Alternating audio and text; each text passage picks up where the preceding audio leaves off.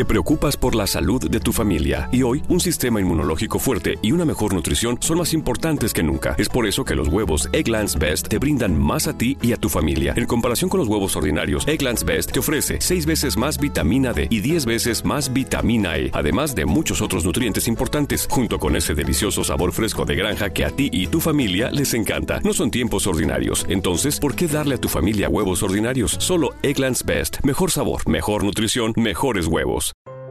Some secrets aren't meant to be kept. If you feel someone you know is at risk of suicide, don't keep it a secret. Listen to them, let them talk, and let them know you care and are concerned. Suicide is preventable. Learn how to take action and save a life. Suicide. Recognize it. Talk about it. Act on it. Learn more at recognizetalkact.org. A message from the Virginia Department of Health.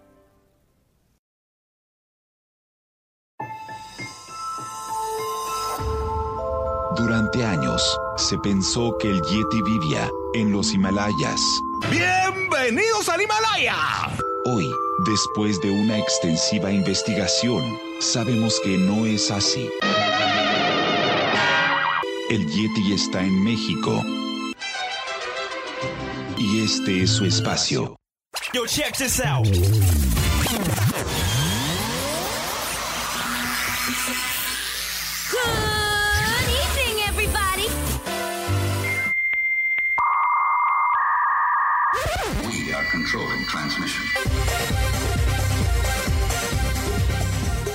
Estás escuchando la nueva temporada de La era del Yeti.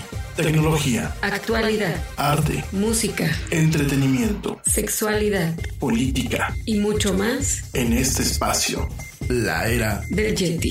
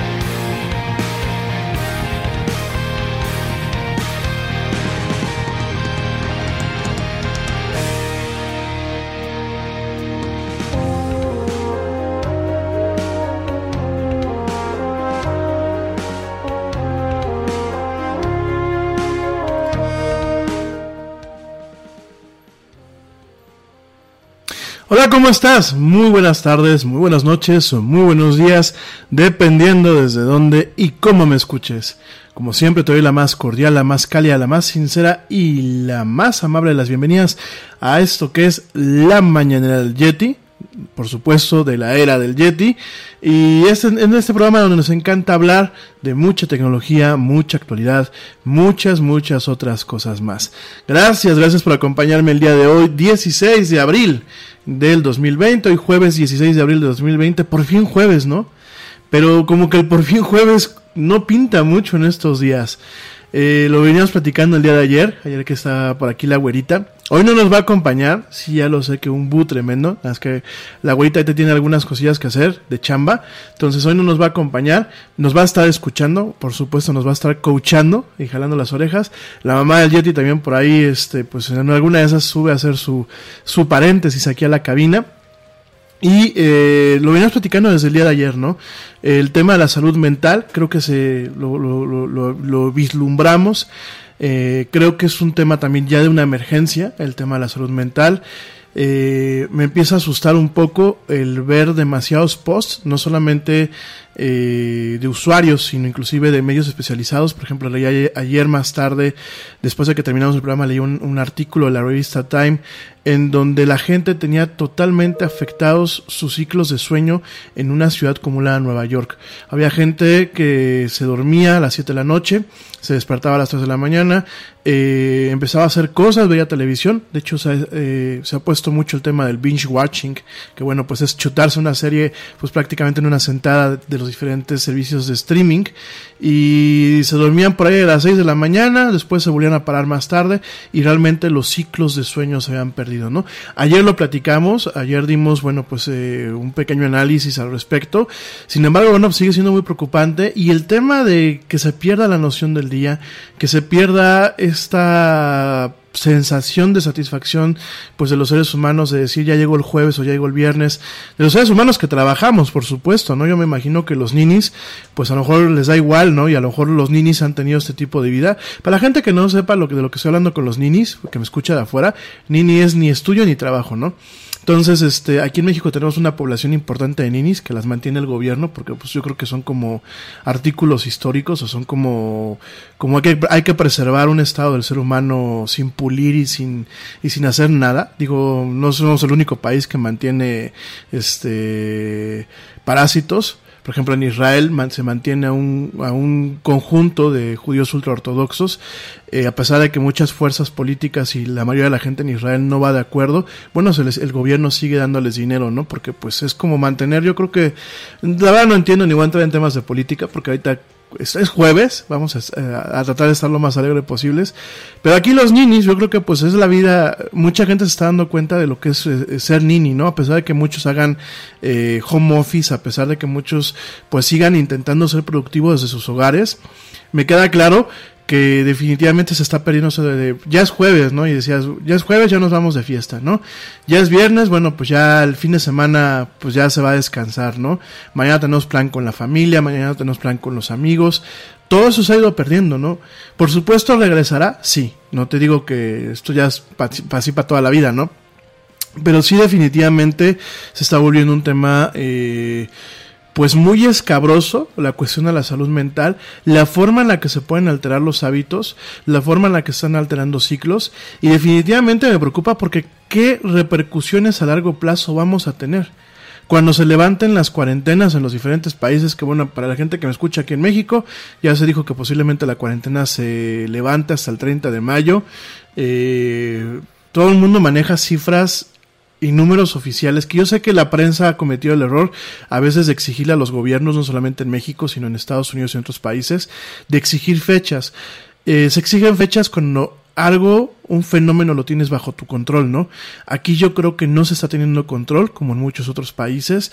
Realmente creo que en México nos, nos está eh, tocando esperar, pues, lo peor que puede, eh, que puede venir. Entonces, eh, realmente creo que habrá que tratar de, de ir prediciendo o tratar de vislumbrar qué es lo que se viene cuando se levante esta cuarentena, qué es lo que se viene cuando se levante y cuando se acabe todo esto, qué va a pasar, qué consecuencias eh, va a tener en los ciclos de las personas pues que trabajan, que estudian, que tienen, que tenemos vidas de alguna forma quiero pensar normales, ¿no?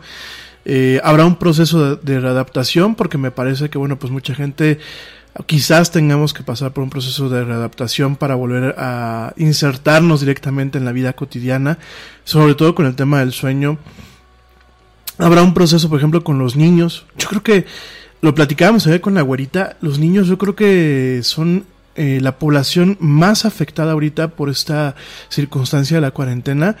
Eh, definitivamente estamos empezando a ver comportamientos en niños muy preocupantes, ya lo decíamos ayer, pero ¿qué va a pasar una vez que se acabe toda esta cuarentena, estas vacaciones extendidas para ellos, ¿no?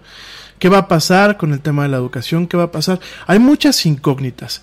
Y no por esto quiero que nos pongamos este, ni pesadumbrosos ni nos pongamos tristes. Sencillamente creo que es de visionarios y creo que es eh, tenemos que ya que empezar a pensar en una recuperación. Si bien en un país como México no hemos pasado todavía por la parte más negra de la tormenta por lo menos es lo que han manejado oficialmente yo yo tengo ah sí que yo tengo otros datos pero creo que tenemos que pensar realmente o tenemos que vislumbrar eh, de alguna forma qué se viene después de todo esto Dice por aquí la guarita, mm, gracias amor que andas por acá. Eh, se activan las clases, entre comillas, en línea. Eh, ayer decíamos, teníamos muchas incógnitas, ¿no? Creo que el día de ayer eh, a mí Lau me abrió mucho los ojos en temas que yo no alcanzaba a ver. Creo que estamos hablando de muchas emergencias ahorita. definitivamente será muy complicado retomar el cauce. Lo platicábamos ayer y, esto quiero que nos hagamos, la, que nos mentalicemos a nosotros mismos amigos. Yo sé que ahorita todo el mundo estamos ahorita encerrados en, en la oficina con cero gente. Digo, aquí en la cabina del Yeti, pues solamente anda luego, a veces la mamá y a veces anda la perrita que tengo aquí abajo durmiendo, este... sí, tengo aquí mi perrita durmiendo en el otomano que tenemos aquí en la cabina. Pero realmente, pues la cabina aquí en este caso es mía, ¿no? Entonces no hay más gente, ¿no? Eh, algunos de ustedes pues están encerrados. Eh, me ha tocado ver algunas fotos de oficinas que pues están vacías y solamente va una o dos personas porque realmente no pueden trabajar de lejos. Y yo sé que ahorita en este tema de confinamiento quizás es prematuro el empezar a analizar todo este tipo de vertientes y tratar de vislumbrar eh, soluciones. Sin embargo, yo creo que tenemos que ya empezar a hacer ejercicios mentales en torno a eso. Tenemos que hacer planes. Eh, los planes no se pueden no se pueden terminar o no se pueden cancelar. Los planes se suspenden, los planes se adaptan. Creo que tenemos que empezar a hacer planes. El proceso de, reconstrucción a nivel mundial va a ser eh, muy laborioso. Algunos países la vamos a tener más difíciles que otros, pero creo que es hora de que empecemos a pensar en todos estos factores. Y eh, definitivamente lo que yo les decía ayer, lo que platicábamos con Laura ayer y lo que platicábamos a lo largo de varios programas es, no esperemos que todo regrese a la normalidad.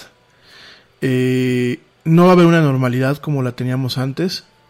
La normalidad, lo vuelvo a repetir, que vivimos a lo mejor de los ochentas eh, hasta pues todavía el año pasado esa normalidad se acabó. No digo que las cosas que vengan van a ser totalmente diferentes, ni digo que empecemos a vivir en burbujas o que tengamos que vivir encerrados permanentemente en casa. Eh, no digo que se, acaben ciertas cosas, pero definitivamente otras tantas se van a transformar. Definitivamente otras tantas cosas se van a transformar. Em, creo que empezaremos a vivir un, un entorno en donde habrán ciertos mecanismos para de alguna forma tratar de evitar eh, que otro brote de esta enfermedad o de las enfermedades que puedan venir pues nos afecte de esta forma. Creo que la economía se transformará si el retail, como lo conocemos, lo que son las ventas al menudeo, eh, ya en muchos países está condenado por eh, pues el advenimiento de plataformas como Amazon me parece que ahora estará mucho más condenado todavía no creo que las tiendas departamentales tendrán que empezar a pensar en términos ya no solamente de vender artículos sino de generar experiencias. Creo que el día de el día de mañana cuando uno se para en un Liverpool, se para en un Sears o se para en un Palacio de Hierro, yo estoy hablando de las tiendas aquí en México, las tiendas deberán de ofrecer solamente más allá de los productos que ya venden, eh, deberán de ofrecer un tema de una experiencia, ¿no? ¿Por qué voy a ir a comprar contigo cuando a lo mejor yo ya me acostumbré a hacer mis compras por internet, ¿no? Es, curioso todo lo que se viene, ¿no? El tema de las oficinas, ¿por qué debo tener un piso completo de oficinas destinado para eh, 50, 60 personas cuando realmente he descubierto que mucho del trabajo productivo se puede hacer desde puntos de vista satélites, ¿no? Desde cada quien con el home office en su casa. Eh, ahí vienen también ahorros y ahorros que las empresas que siguen operando lo empiezan a ver, ¿no? Ahorros en la gasolina, ahorros en el tema, por ejemplo, de aire acondicionado, en el tema de electricidad, en el tema de las rentas, ¿no? Entonces, por aquí me comenta algo la guarita que me parece muy importante. Dice que probablemente debamos pensar en el concepto de readaptación social y las crisis y trastornos derivados de la contingencia. El trastorno de ansiedad, la neurosis colectiva. Sí lo platicábamos ayer y definitivamente creo que ya es momento de que nosotros empezamos a pensar. Y pensar también por nosotros mismos de nuestra salud mental, mi gente. Eh, muchos de nosotros hemos eh, tratado de empezarnos a, a, imponer el hábito de hacer ejercicio diario. Yo soy alguien que lo arranca, lo hago dos o tres semanas y después lo dejo, ¿no? Y ahora traigo la mentalidad de no ponerle peros, eh, no ponerle ningún tipo de pero, ningún tipo de pausa al tema del ejercicio. Fíjense que a lo mejor a ustedes les funciona. Bueno, yo he leído mucha ciencia ficción, ya saben, pues soy el Yeti, ¿no? soy el, nerd por antono, antonomasia, ¿no? Y ahorita me siento como en una estación espacial. Obviamente más cómodo, no me siento tan estrecho. Yo creo que yo no soy claustrofóbico, bueno, eso es lo que yo pienso, ¿no? A pesar de que me da miedito cuando se, se ¿cómo se llama? Se separan los elevadores, ¿no? Eh, debo de reconocer eso, que me da mucho miedito cuando un elevador se queda atorado. De niño sí me ponía muy histérico, ahora me quedo un poco más tranquilo, pero igual me da cosa, ¿no? Y me siento como una estación espacial. O sea, definitivamente subo a hacer mis labores a, a, la oficina que tenemos en la cueva del Yeti, porque pues el Yeti tiene una oficinita pequeña también en su cueva. Eh, obviamente convivo con mis roomies, eh, hago cosas y el ejercicio cada vez que me subo, yo tengo una elíptica y una máquina estas pues, de hacer ejercicio elípticas y cada vez que me subo me siento como, como si estuviese en la Estación Espacial Internacional haciendo ejercicio para mantener los huesos. Es, ha sido la forma, fíjense, de, de, motivarme porque a mí yo tengo que reconocerlo, a mí el ejercicio como tal no, no me gusta, no soy alguien que me gusta estar durmiendo y eso, me gusta caminar, me gusta mucho el senderismo, me gusta, eh, pues sí, caminar por senderos y eso. Las caminatas me encantan, las disfruto mucho, me cuesta trabajo arrancarlas, eso muchas veces es el tema de me pongo mil y peros, tengo que ir a tal cita, tengo que hacer esto, tengo que hacer aquello y me termino poniendo peros, ¿no? Y el ejercicio, bueno, me gusta mucho el básquetbol, pero realmente el ejercicio como, como tal, dice, ah, ya está, se está armando aquí padre el chat. Por favor, la gente que quiera eh, platicar un rato aquí con nosotros, conéctense. Está por aquí la güerita, está por aquí mi, mi, brother Diego. Te mando un fuerte abrazo, brother. Mi primo Edgar. Dice, la elíptica, un gran perchero. Sí, fíjate que, primo, que hasta todavía hace unos días, la elíptica era un perchero, ¿eh? Y Lau está totalmente consciente cuando, cuando está por acá, que es un perchero y bien perchero de, perchero de lujo, ¿eh? porque la verdad te deja poner muchas prendas, ¿no? Pero el otro día la saqué de su rincón, porque la tengo yo en un rincón, la saqué, dije, la voy a dejar afuera para que me haga ruido, este, para que, digo, a mí me, me, me molesta un poco ahorita llegar a mi cuarto, a mi habitación, y ver la, la elíptica, ¿no? Me, me molesta un poquito porque siento que me quita espacio. Pero es una forma de recordarme que me tengo que subir, ¿no? Y de verdad me ha costado trabajo porque la semana pasada y la antepasada como que medio la empezaba a usar y eso, pero pues me bajaba la media hora, no era muy constante, ¿no? Y esta semana dije, ¿sabes qué? Creo que son cambios que, que quisiera hacer en mi vida y ahorita que tengo esta posibilidad de generar pues una inercia, la dejé totalmente afuera y órale. Y me ha costado trabajo, ¿eh? No crean, me duelen un buen las piernas, ¿no? Y, y llega un momento en que dices, ah, ya me quiero bajar, ¿no? Pero Además de esto, no me, dejen, no me permitan que me desvíe porque si no aquí me va a seguir horas hablando de divagar y no me voy a ir al tema principal, ¿no? Además de esto, creo que nos tenemos que preocupar por nuestra salud mental, como ya lo dice mi güerita hermosa. Creo que debemos realmente de empezar a tomar medidas en torno a nuestra salud mental y así como, pues estamos así como que en plan fitness y eh, ya le queremos hacer a la Bárbara de Regil, creo que tenemos que empezar a buscar formas de eh, cuidar nuestra salud mental, ¿no? Ya la próxima semana que esté la güera por acá, ella que nos platique un poco desde su punto de vista como psicóloga, qué precauciones podemos tener nosotros para el tema de la salud mental, qué ejercicios se pueden hacer, o yo sé que muchos me dirán meditación, ¿no? Sí, pero la meditación no es para todos, mi gente. Eso quiero que empecemos también a a respetar la individualidad. Veo muchos memes en internet donde dicen, si en esta cuarentena no hiciste ejercicio, no aprendiste un idioma nuevo, no construiste tu empresa, no hiciste esto, esto, el pretexto no era tu, tu chamba, era, siempre fuiste tú. Y miren, en cierta parte creo que tiene razón, pero no, creo que tenemos que empezar a quitarnos el tema de la generalización, mi gente. Creo que en estos tiempos debemos realmente de vanagloriar el individualismo, no es malo. Yo creo que el tema de la igualdad en el ser humano eh, durante muchos años se ha malentendido, se ha manejado como un sonsonete eh, que quizás en, en los momentos eh, clave de la, de la, historia humana, donde la esclavitud, el apartheid, el tema del holocausto, quizás se buscaba decir somos una misma especie, pero creo que el mensaje se ha distorsionado. Creo que el mensaje se ha distorsionado. Creo que hoy por hoy se debe de reconocer, sí, el aspecto colectivo y social de la especie humana, pero entendiendo que cada componente es una cabeza, es un mundo, cada componente es un ser y cada eh, persona tiene el libre derecho a ser individual. Tiene, sin, sin llegar a los extremos del individualismo, porque todos los extremos son malos, creo que definitivamente esta es una época que nos debe de vanagloriar el tema del individualismo. Cada cabeza es un mundo, cada persona tiene un potencial diferente, no por eso te convierte en una persona mala, en una persona buena, pero cada persona tiene un potencial, cada persona aporta a esta sociedad desde su trinchera, cada persona aporta a la familia, a su familia desde su trinchera, y creo que se debe de empezar a ubicar el potencial de cada persona de forma individual y decir vamos a construir una sociedad a partir de las habilidades, de las formas de, ver la vida, de las opiniones de cada persona, ¿no? Eh, yo sé que para el aparato político de la democracia occidental como la conocemos, democracia norteamericana, democracia mexicana, democracia de Latinoamérica, la misma democracia que hay en Europa en muchos países, yo sé que para este aparato político, que habrá que ver la transformación del aparato político también después de de esta pandemia, eh, el aparato político pues todo lo ve en términos de, grupos, ¿no? Y en términos de votos.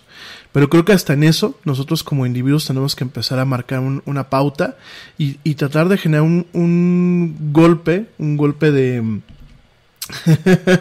un golpe, un golpe de timón. Me dice la güera que el Yeti ya está en modo Gary de Final Space y ella es Mooncake. Sí, definitivamente. ¿eh? Oigan, de veras, este, una buena recomendación es Final Space definitivamente veanla, es una, una, una, una serie muy, muy divertida. Tiene ciertos aspectos de entre Rick y Morty, tiene un poquito de Futurama. Eh, a mí definitivamente me gusta mucho. Hablando de Rick y Morty, a principios de mayo, ahorita les confirmo la fecha, pero a principios de mayo estrenan la, la, segunda parte de la tercera temporada. Esperemos que, que tío Netflix nos, nos traiga rápidamente esa parte a, a la América Latina. Me dicen por aquí que no han visto Ricky Morty. Ay, no, por favor, Ricky Morty. Miren, Ricky Morty es. ¿Qué hubiese pasado si el Doc Brown de Volver al Futuro estuviese más loco?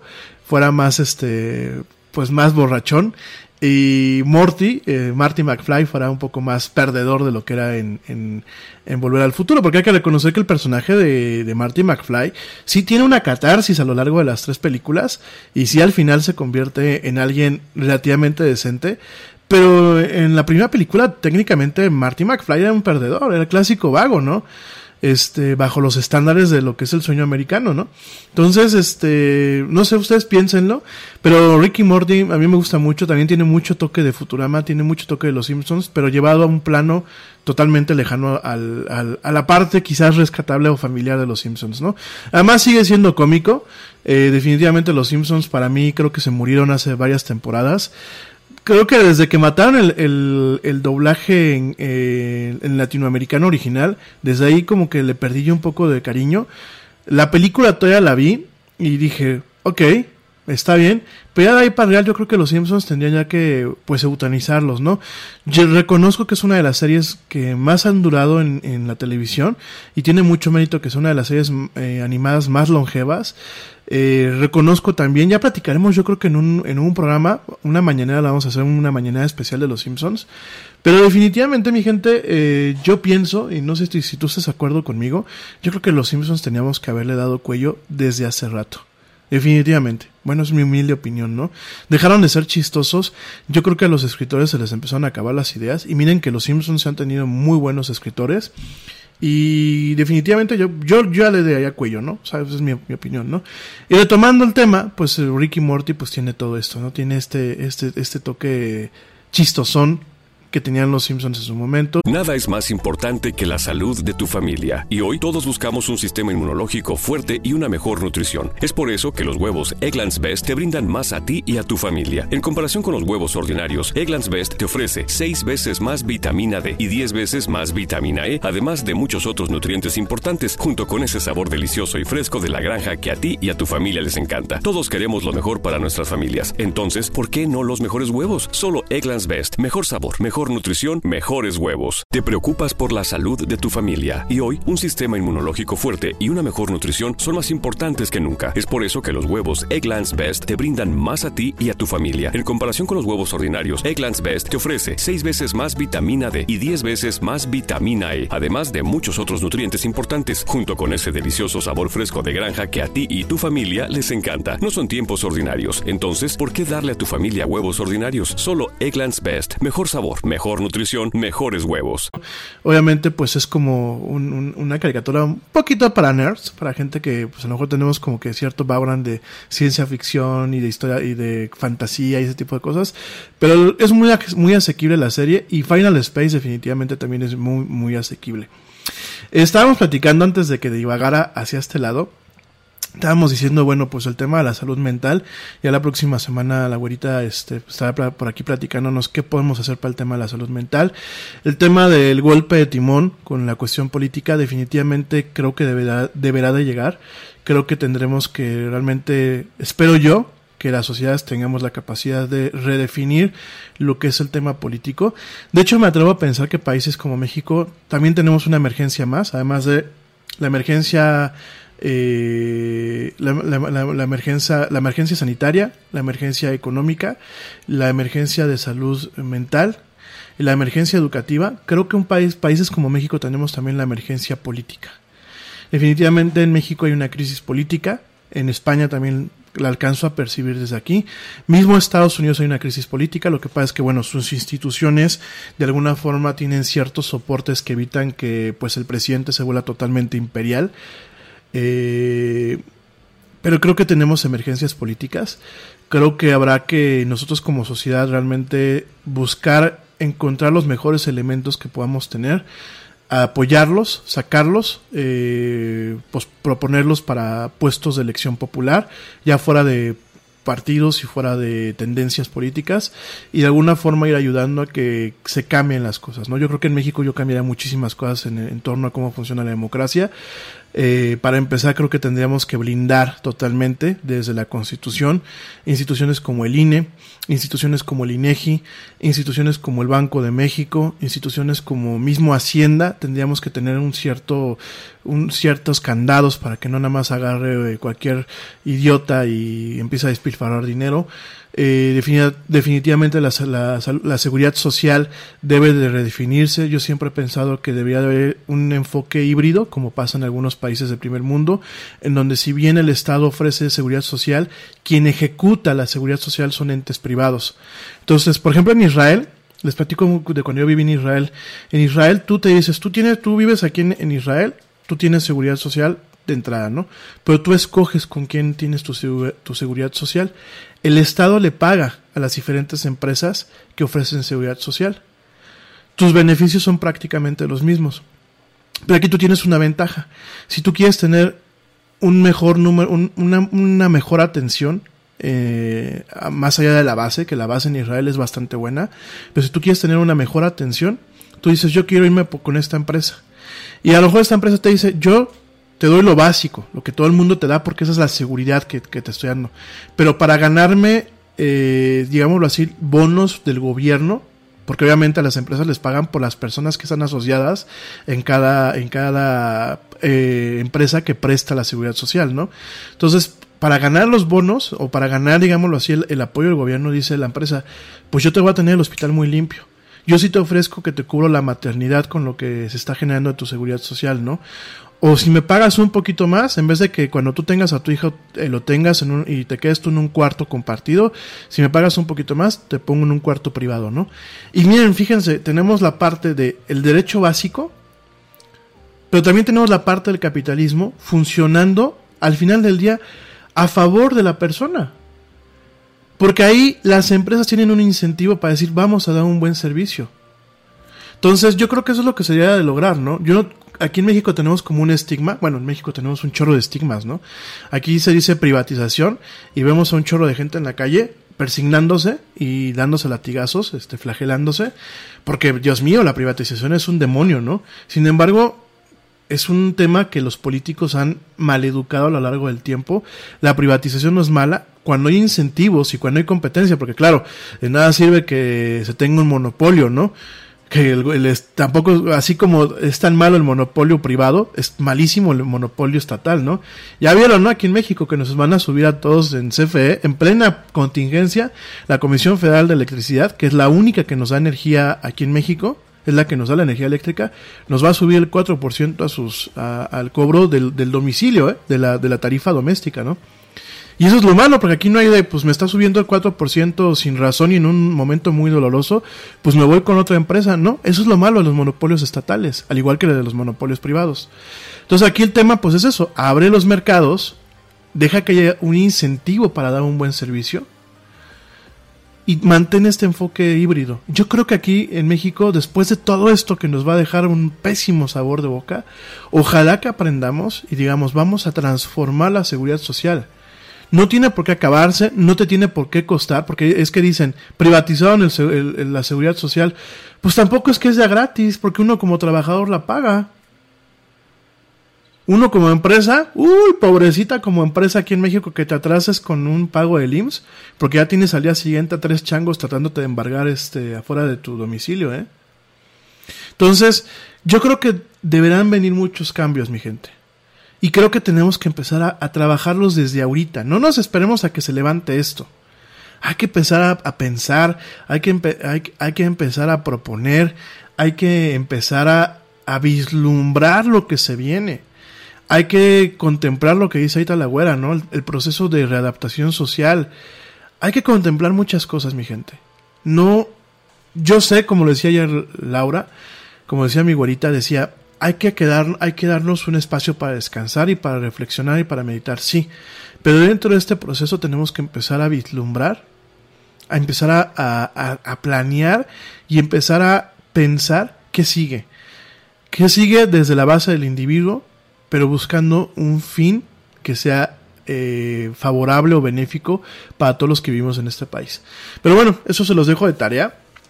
Eh, sí, me he puesto estos días a hacer ejercicio, de hecho ahorita lo vamos a platicar.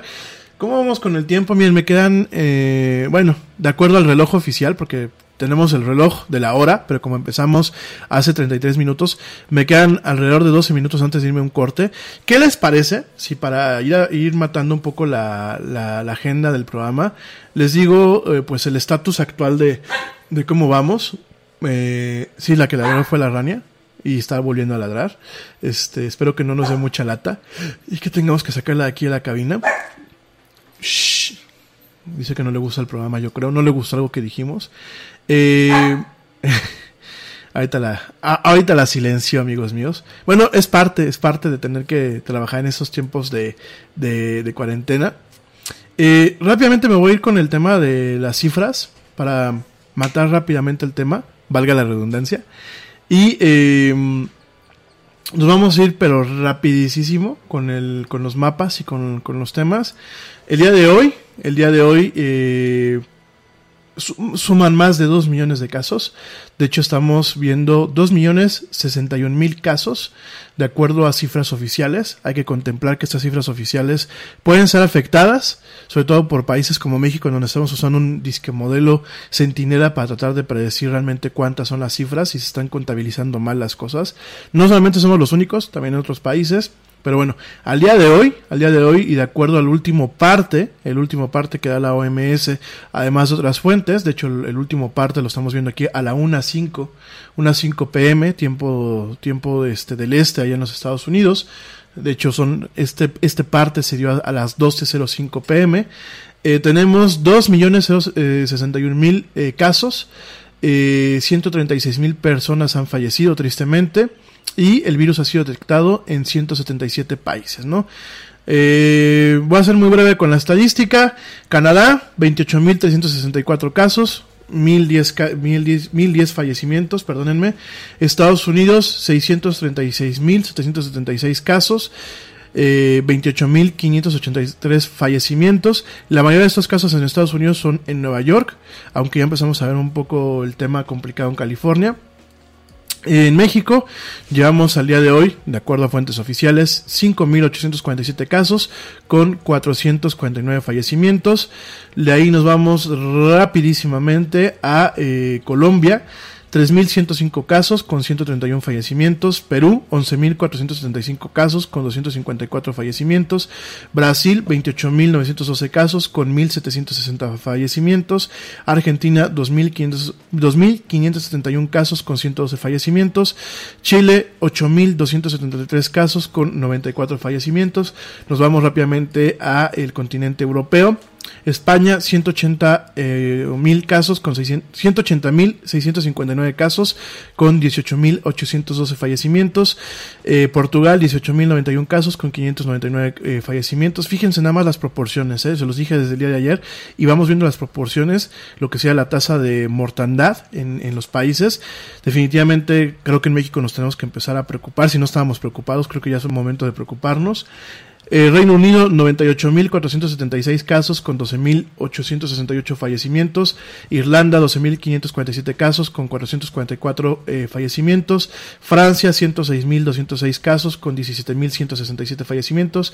Alemania, 127.584 casos, 3.254 fallecimientos. Italia, 165.155 casos, eh, 21.645 fallecimientos. De ahí nos vamos a Irán. Irán tenemos 76.389 casos con 4.777 fallecimientos. China pues ha mantenido un poco estable, 84.913 casos con 3.342 eh, fallecimientos. Japón empezamos a ver ya un problema, de hecho ya Tokio se acaba de declarar como un estado de emergencia, 9.278 casos con 143 fallecimientos. Es curioso Japón, que a pesar de que se declara el toque de eh, un, en un estado de emergencia, el ejército no puede obligar a lo, bueno, hay que, hay que recordar una cosa, eh, Japón como tal no tiene un ejército, tiene unas fuerzas de autodefensa, de hecho sí se le conocen como las fuerzas de autodefensas de Japón, esto, viene a partir de la Segunda Guerra Mundial, en donde bueno Japón eh, cambia un poco la estructura de, eh, de, su gobierno y cambia un poco la estructura de sus fuerzas armadas. Eh, las JDAF, así se le conoce como las fuerzas de autodefensa de eh, Japón, eh, no pueden imponer. Eso también es de un, un tema que se grabó en la Constitución de este país. No pueden imponer eh, restricciones que afecten las, las, garantías individuales de los ciudadanos, ¿no? Por lo tanto, no se les puede forzar a los japoneses a quedarse en su casa. Sin embargo, sin embargo, como son un país donde el civismo está muy inculcado, donde realmente el japonés, eh, a pesar de sus efectos, porque pues no es un país perfecto tampoco, de hecho su economía, aunque usted no lo crea, se está tambaleando. Tenemos un proceso de deflación eh, muy fuerte en Japón, que ya platicaremos en su momento. Tenemos una economía muy endeble y está pues al, al borde del precipicio la economía japonesa, aunque usted no lo crea. Bueno, pues a pesar de todo esto, Japón, sus ciudadanos han dicho, si salimos, salimos poco a poco, guardamos la distancia social que ya de por sí se guardaba en muchos aspectos.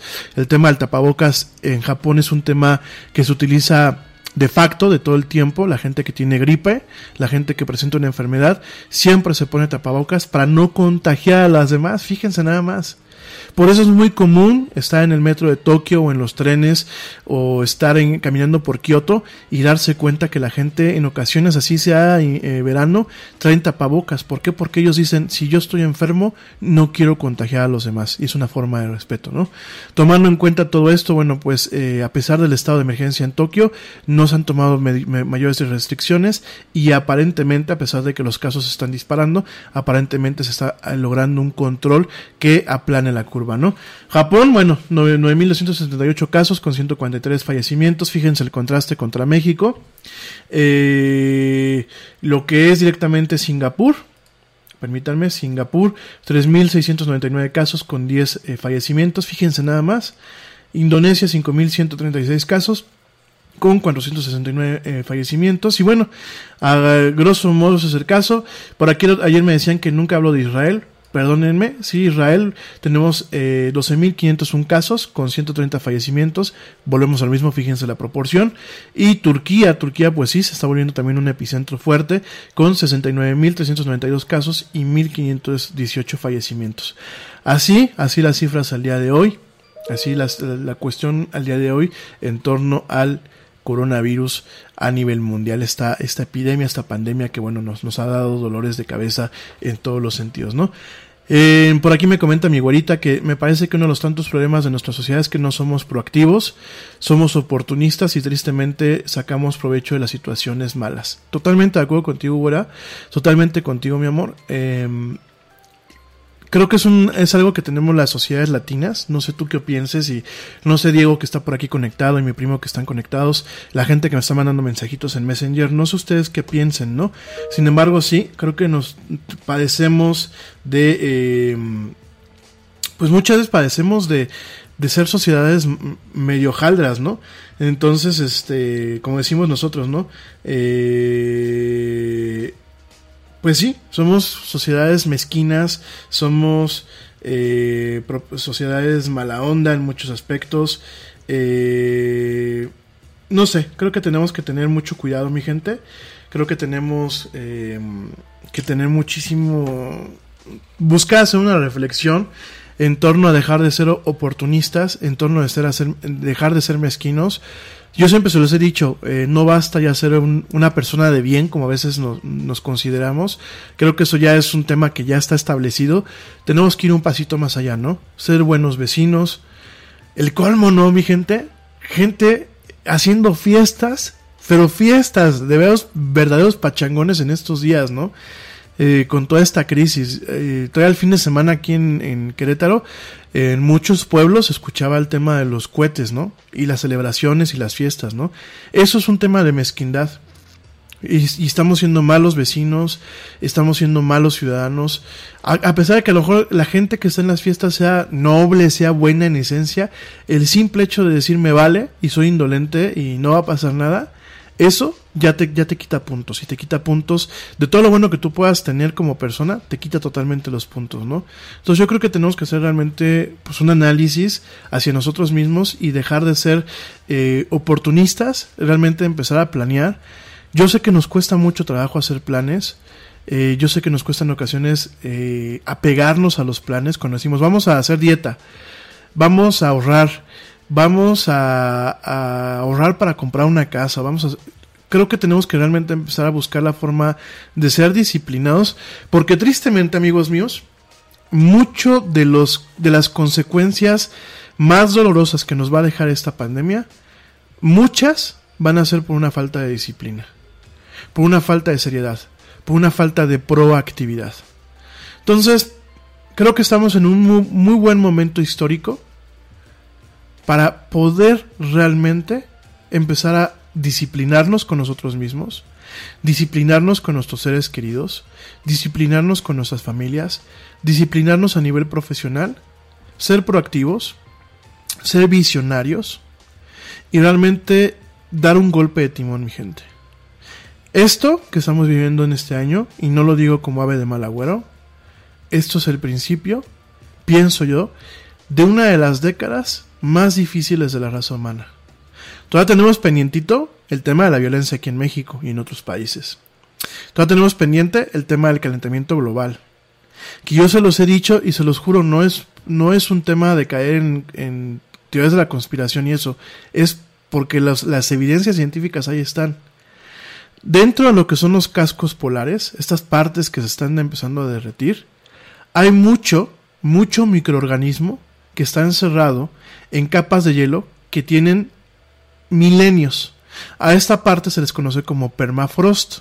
¿Por qué? Porque están permanentemente congeladas. Cuando se empiezan a descongelar, como está pasando ahorita, de verdad hay que tener mucho cuidado. Porque muy probablemente mucho del bicho que está aquí guardado, habrá mucho que llega al mar y se pierda, porque obviamente las condiciones de los, de los océanos modernos son muy distintas en pH, en salinidad, en muchas condiciones, a las condiciones de hace miles de años. Habrá mucho microorganismo aquí que, que, haya muerto en el proceso de congelación. Habrá mucho microorganismo que a lo mejor sucumba al momento de incorporarse a un ecosistema moderno. Pero habrá mucho microorganismo que podrá mutar. Y mucho de ese microorganismo en algún momento no lo podemos llegar a topar. E imagínense un tipo de bacteria que haya aguantado los mil, mil, dos mil, tres mil años eh, latente en el permafrost que, que en el momento que se descongele pueda volver a la vida, pueda volver a reproducirse, por los ciclos del agua, que no solamente son el tema de la lluvia, sino todo el tema de eh, las filtraciones, la generación de eh, nichos y cuerpos de agua de agua dulce, todo ese tipo de cosas, de pronto empezamos a, to a tomar contacto con un tipo de bacteria que no perdone nada como ya han pasado con muchas enfermedades, por ejemplo la gonorrea, hay un tipo de gonorrea en los Estados Unidos que no reacciona a los, antibióticos con, los que antes se trataba. Ya hay tipos de neumonías, ojo, no las neumonías provocadas por el COVID, pero hay tipos de neumonías llamadas atípicas, ahí sí correctamente llamadas atípicas, en donde las bacterias, porque te recuerdo que el tema de la neumonía se provoca por una bacteria principalmente, por un tipo de bacteria. Usualmente son de las familias de los, de los cocos, que, son así redonditas esas bacterias. Imagínense que una bacteria de estas mute de tal forma que ya no responde a ningún tratamiento. Y hay ciertas neumonías de hospital, que le llaman, o neumonía típica de hospital, que no reaccionan a, la, a, la, a, a, los, a los antibióticos. Entonces, no dudemos que en algún pedazo de hielo de estos que se está descongelando, nos topemos con una bacteria que, siendo tan insignificante, nos ponga a parir, como decimos aquí en México, nos ponga a parir chayotes, como nos está haciendo parir el virus. Y ojo, amigos míos, el virus, este coronavirus es mucho, es más pequeño que, el, que una bacteria. Entonces, nada más dense cuenta, ¿no? Dice la abuelita que esperemos que ante la falta de insumos no comiencen los saqueos. Eh, dice que lo bueno es que las feministas ya están encerradas. Y a Dios gracias, por favor, ya que se queden ahí y sus machos opresores están haciendo el súper, por supuesto, totalmente. sí, fíjense que nos ha tocado, ¿no? Y es muy curioso, ¿no? Porque para no exponerlas a ellas, pues uno termina saliendo, ¿no? Eh, por ejemplo, mi brother Diego, eh, lo digo mucha honra, ¿no? Él, él ahora le ha tocado estar haciendo el súper. Aquí un servidor, pues me toca hacer el súper para que mis roomies no se vean afectados. Eh, de veras, que están cambiando mucho las cosas y de verdad tenemos que empezar a hacer conciencia y a cuidarnos. Lo que se viene en esta década eh, será una década muy difícil. Estamos empezándola con el, con el pie izquierdo totalmente. Creo que mucho va a depender. ¿Qué tanto la vamos a sufrir? Va a depender de nosotros. Y aunque uno diga, pues yo estoy en mi casa, yo soy un Godín mm, normal, no soy un Bill Gates, no soy el Yeti, no yo creo que todo el mundo, poniendo su granito de arena, podemos ir cambiando poquito a poquito la realidad que estamos viviendo. Pero bueno, mi gente, ya, ya me eché un super rollo, voy en el minuto 45. Este, me voy rapidísimamente a un corte. Me dicen que, que, melodía les puse ayer. La melodía que les puse ayer es, eh, se llama eh, Simple and Clean es de Hikaru Utada, es del álbum del juego este de Kingdom Hearts que estoy jugando, de hecho es como el tema principal, es la versión en, en, inglés, porque hay una versión en español que se llama Hikari, así se conoce, es la versión en japonés, perdón, Eh, la versión en inglés es Simple and Clean. Hikaru Otada es una Utada, perdón, es pues una cantante muy famosa de pop allá en, en, en Japón. De hecho, o ha compuesto muchas canciones, ha tenido muchos hits, muchos éxitos. Hay una versión de Fly Me to the Moon que me gusta mucho con ella. De hecho, déjenme ver si la tengo aquí a la mano y se las pongo. Y este y bueno, este, desafortunadamente para la gente que me escucha en Spotify, no se las puedo, eh, no se las puedo dejar. Eh, así, así son las cosas con los, con los derechos y las, las, las, licencias, pero bueno, este poquito a poquito espero que les guste. Y la gente que bueno, pues está escuchándome en diferido, por favor, chútese los comerciales, nos ayudan muchísimo para seguir este haciendo lo que estamos haciendo. Por ahí eh, les he avisado, se los he estado comentando, voy a abrir un Patreon que el Patreon es este pues ahí como para hacer una colectita échenos la mano sobre todo en estos tiempos este eh, tan difíciles. Este, hoy por mí, mañana por ti. Sobre todo lo que les he dicho, queremos este, empezar a hacer este, reviews, queremos empezar a hacer eh, análisis de, de, juguetes, de, tecnología, de etc. Entonces, pues para que nos echen la mano con eso, ya en su momento les va a pasar la liga. No tienen que dejar grandes cantidades de, lana, pero poquito a poquito que me puedan echar la mano, nos van a ayudar muchísimo, sobre todo en estos tiempos, ¿no? Yo sé que es mucho pedir, pero ahorita en estos tiempos, bueno, pues hoy por mí, mañana, mañana, mañana por ustedes, ¿no? Entonces por aquí vamos a estar. Em, por favor no sean indolentes amigos, yo sé que ahorita está muy complicado, pero hay, hay mucha gente que requiere que por favor donen su sangre. Eh, yo sé que es complicado en estos tiempos, yo sé que con esta mismo de la pandemia, pues como que nos da un poquito de miedo salir, yo sé que nos da un poquito de, de, de cuidado, pero por favor les pido no sean indolentes, si ustedes pueden donar sangre, tomen todas las medidas de, de, precaución del mundo, en los hospitales obviamente las están tomando para evitar que ustedes tengan algún problema. Y no desamparen a toda aquella gente que está enferma o que tiene alguna condición que no es el COVID y que requiere su ayuda, ¿no? En términos de sangre, si ustedes tienen a un vecino que ya saben que está mayor o que está enfermo y no puede salir y ustedes pueden cuando van a hacer el súper, eh, háganlo, háganlo de verdad. Eh, hay que ser solidarios y sobre todo en esos tiempos hay que ser doblemente solidarios, ¿eh? no lo pierdan de vista. Me voy rápidamente a un corte, les voy a dejar eh, eh, Fly Me to the Moon de Hikada Utadus, una versión de la canción de Frank Sinatra, muy bonita, ya después si quieren les pongo la original, la gente que me escucha en diferido o a través de plataformas como Spotify, iHeartRadio, TuneIn, Stitcher, Castbox y todas las demás plataformas, probablemente escuchen el comercial, y bueno, no me tardo nada, ya volvemos en esto que es las mañaneras del Yeti, por la mañana con el Yeti. Valga la redundancia, ¿verdad? No me tardo nada.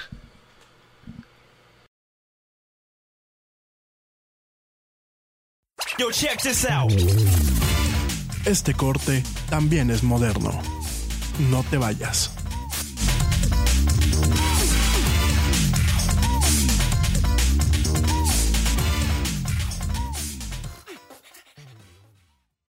We are controlling transmission. Ya estamos de vuelta en la era del Yeti.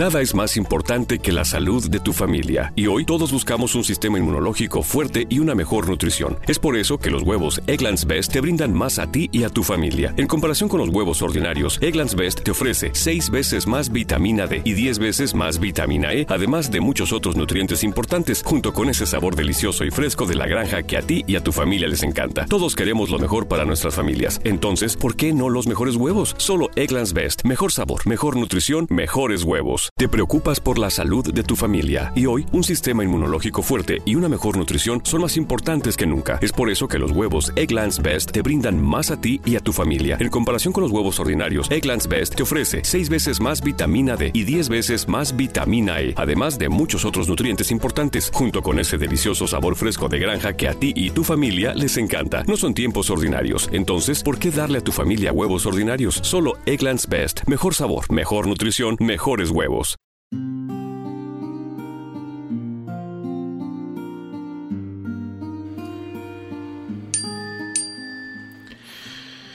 Y ya estamos de vuelta en esto que es la era del Yeti. Mil gracias a toda la gente que me escuche, que continúa escuchándome. Saludos a la abuelita Laura Núñez que está por acá. Ya sé que la saludé, pero la abuela manda saludos. Un besote, mi amor. Saludos a mi primo Edgar. Saludos a mi hermano Diego Navarro. Hermanito, te mando un fuerte abrazo. Saludos a Pablo Marín, a George Negre y al buen Ernesto Carbó, que son parte del equipo honorario aquí de la. Les mando un fuerte abrazo. Saludos a Anita de la Calzada, que ya se conectó, ya nos está escuchando eh, desde A Coruña, allá en Galicia, en España. Te mando un besote y un fuerte abrazote, mi querida Anita. Me comenta que, bueno, pues es un día triste, más de lo normal allá en España. Hay más de 10.000 muertos en Madrid y 8.000 en Barcelona. Creo que, pues así son los datos, es lo que nos comentan. Que estaban al sumar la lista de fallecidos. Eh, ok, perdóneme usted, este, no, no leí la última parte. Entonces, este, bueno, pues es lo que hay. Eh, eh, ya por allá, le, mando un fuerte abrazo y, un saludo a Anita. Saludos también a Traelus Ramírez que me está escuchando. Saludos también a eh, mi tío Rafa, a mi tío Rafa que me está escuchando allá en Cuernavaca. Te mando un, abrazote, tío, cuídateme mucho. Eh, saludos a mi tía Ivette y a mi tía y a mi prima Sharon, que seguramente pues por extensión me estarán allí escuchando, por lo menos viendo. Saludos a mi amiga Emma Durán, que me está escuchando también. me mandó por acá el buen Ernesto Carbón un, un estadio que está construyendo China, está construyendo China, pues ya desde ya, fíjense, los chinos, no quiero sonar gacho lo que voy a decir, ¿eh? Yo no, no soy ni racista ni mucho menos, pero los chinos, la verdad, este, sí hicieron un trabajo al tratar de contener esto, quiero pensar. Pero fíjense, ya los chinos ya van en su proceso de recuperación, nos dejaron una, una bronca. Sí nos están echando la mano al mundo, eh, al mandar equipo y al mandar insumos, pero híjole, en qué pinche bronca nos metieron por la forma en la que ellos también han manejado su gobierno, ¿no? Entonces, este, de verdad, este, pues sí, está muy impresionante y bueno, eh, ¿qué te digo, no? La verdad, este, mi querido Ernesto, te mando un fuerte abrazo. Es un estadio impresionante. Eh, saludos también, pues, este, ya saludé a Emma. Saludos también a mi amiga Ale Loaiza, eh, que hoy es su cumpleaños. Felicidades, pásatela muy bien. Eh, también saludos, espérenme, espérenme, espérenme, espérenme, espérenme, porque saludos a Sofi, eh, ah, espérenme, espérenme, espérenme, espérenme, porque se me van, estoy aquí abriendo, no tenía abierta la ventana, me van a decir, siempre haces lo mismo, sí, siempre hago lo mismo, de no tener abiertas las ventanas adecuadas, y eso cuando ya empiezo a hablar, me ando cambiando este, me ando, cambiando de ventana a ventana. Saludos a mi amiga Meme Mala Malísima. Le mando también un fuerte abrazo a ella y a su mamá. Saludos también a mi amiga Prima Díaz, que también por ahí me está escuchando. Un fuerte abrazo, mi querida prima. Eh, saludos a... Allá voy, allá voy. Estoy aquí con, el, con, con la ventanita del, del Facebook. Espérenme, espérenme. Eh, saludos también. Mm, Ah, a El Gordito, que también nos escucha luego, a mi amiga Adriana Adriana, también le mandamos un fuerte abrazo, allá hasta Vancouver, saludos a Manu Torres, que pues yo espero que de vez en cuando nos escuche el condenado, al buen Manu, saludos también a Lu Gallardo, que también nos está escuchando, saludos también a, eh, espérenme, espérenme, denme un segundito, eh, saludos también a, estoy aquí checando, Saludos también a Dani Arias. Ya tenía rato que no, no, no te reportabas, mi querida Dani. Saludos a, que, a la querida Dani Arias allá hasta, hasta Guadalajara. También saludos a mi buen amigo David Cepeda. Saludos también a Susi Flores Gasca. Eh, saludos, por supuesto, a la mamá del Yeti. Eh, saludos a Sí, ya te, saludé al, David. Saludos a mi amigo el Chelita Cuántica, que ya está por acá. Oye, Chelita, ya que pues está la prohibición, ¿qué vas a hacer, viejo? Ya se te acabó lo cuántico, ¿qué onda? Ya me platicarás. Y bueno, saludos en general a toda la gente que nos escucha. Sí, ya sé que no, no di este, los saludos apropiados de acuerdo a nuestra estadística, la estadística que nos muestra aquí la plataforma. Saludos a la gente que nos escucha en México, en España, en Estados Unidos, en Suiza, en Argentina, en Francia, en Puerto Rico, en Alemania, en Israel, en Vietnam, en Rusia, en Venezuela, en Colombia, en Puerto, en, en Costa Rica, en, em, en, Perú, en Chile. Eh, ¿Quién más? Aquí tenemos, también tenemos aquí en Uruguay, gracias a la gente que nos escucha en Uruguay, en Reino Unido, en, Suecia, Suiza ya lo dije, y en eh, Italia, espérenme, espérenme, déjenme aquí ver el, Excel, porque me tuve que bajar el Excel, en Italia, en Guatemala también, gracias a la gente que nos escucha en Guatemala. En Panamá. Y por último, de los que aparecen aquí, antes de que aparezca Other, ah, pues ya, nada más. Nada más en los países que les acabo de decir. Y las principales ciudades, San Nicolás de los Garza en México. Yo no sé quién nos escucha en San Nicolás de los Garza. Saludos a la gente que nos escucha por allá.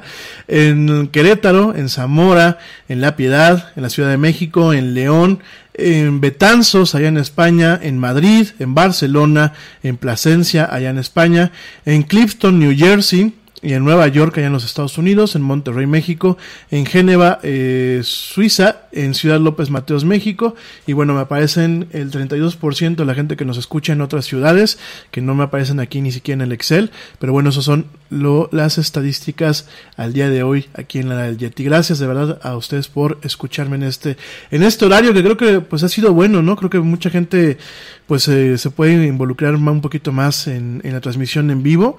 Entonces, pues bueno, gracias de verdad a todos ustedes que nos escuchan desde estos lugares, ¿no? Este, sí, Betanzo, así dice Betanzo, España.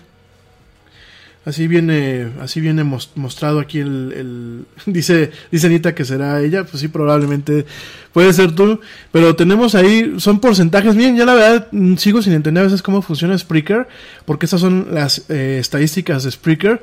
Si me voy a Spotify, nada más por darnos una idea, digo, no estoy presumiendo, eh, pero mm, a veces me dicen, ¿y, y de veras se escuchan de todas estas partes? Pues afortunadamente sí.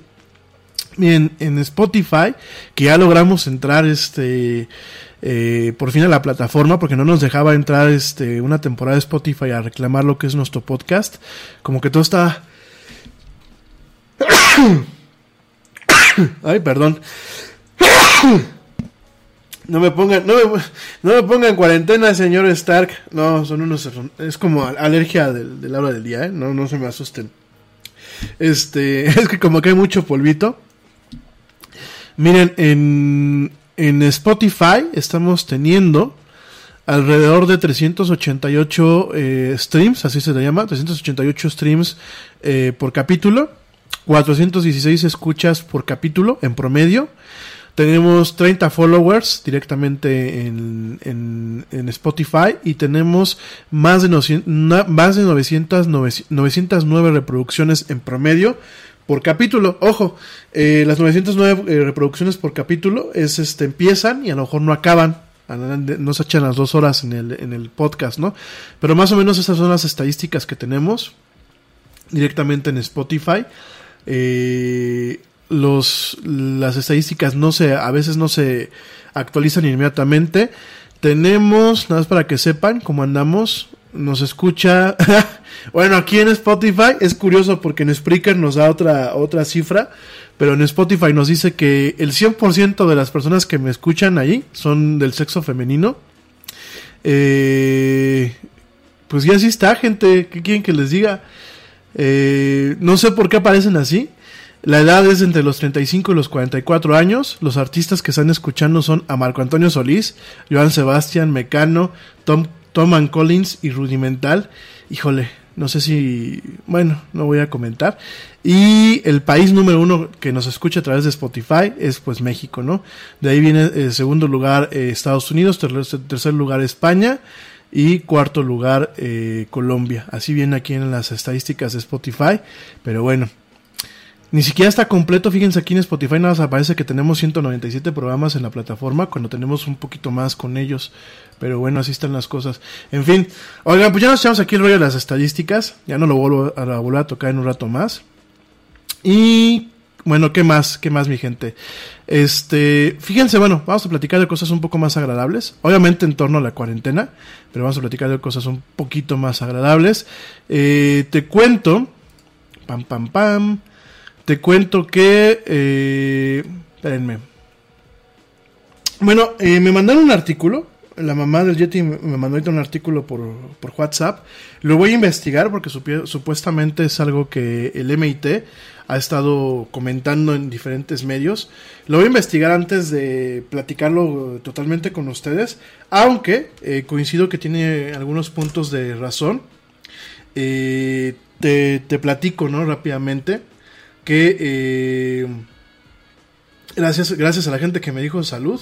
Este este artículo que ha estado rondando, ha estado rondando por este, eh, por el WhatsApp. Ah, saludos también a este, al buen amigo Absalon, Absalon este, Nava, que también nos está escuchando. Saludos también por ahí a Absalon Nava, eh, capitán, porque no, hay que, hay que referirse educadamente. Un fuerte abrazo y un saludo.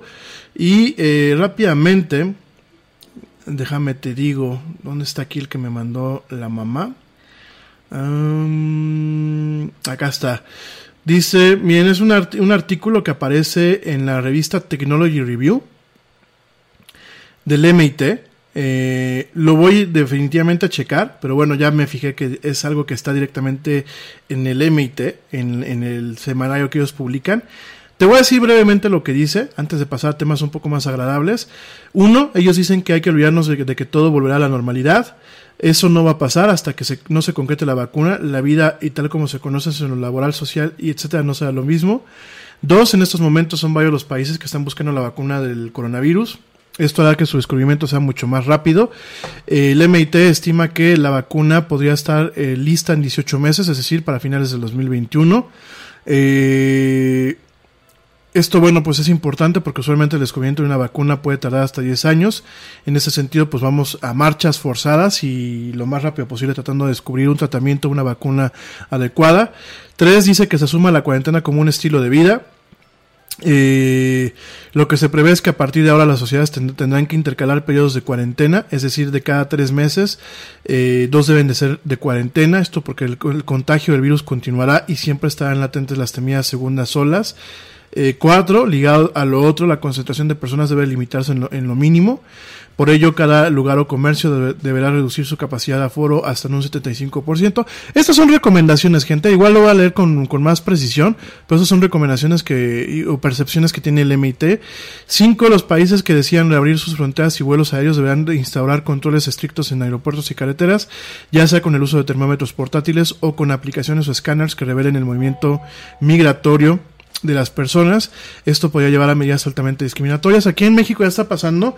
De hecho, si uno va eh, a Michoacán desde otros estados, al estado de Michoacán, ya hay retenes sanitarios en donde, bueno, pues directamente te checan la temperatura y eh, de alguna forma confirman que tú no vayas a vacacionar, que realmente estés yendo a visitar a un familiar eh, por, por fines ulteriores o que vayas por temas de trabajo, ¿no? Eh, de hecho, se están empezando a hacer recomendaciones eh, a lo largo de toda la República de que si vas a viajar en carretera solamente viajen máximo dos personas en, un automóvil, ¿no? Eh, seis, el distanciamiento social debe de continuar y las costumbres sociales desde los saludos hasta realizar reuniones familiares, fiestas y demás también. Eh, siete, retomar el trabajo no debe de darse de forma masiva. Los gobiernos deberán priorizar qué ramas y actividades. Ocho, los gobiernos y los padres deberán prepararse para educar a sus hijos en los hogares, lo que platicamos ayer del homeschooling. Y eh, bueno, esos son algunos puntos que dan por el MIT, ¿no? Lo voy a leer completamente el artículo, me parece que es un artículo muy interesante y, y ya lo estaremos platicando el, el próximo lunes, perdón, el próximo martes. Mañana yo creo que no va a haber Yeti. Si llega a haber Yeti, amigos míos, este, yo les aviso ya a la mera hora. Pero bueno, el viernes no creo que, mañana no creo que haya. Acuérdense que vamos a mantener un poquito el horario de, eh, de martes a jueves a esta hora. Eh, me vuelvo a comprometer con ustedes si hay algún tema de emergencia. Eh, para países de habla hispana me estaré o de algún suceso eh, primordial me estaré les estaré avisando haremos un corte un corte informativo pero de entrada no no creo que mañana haya sobre todo porque mañana me toca salir a hacer el súper.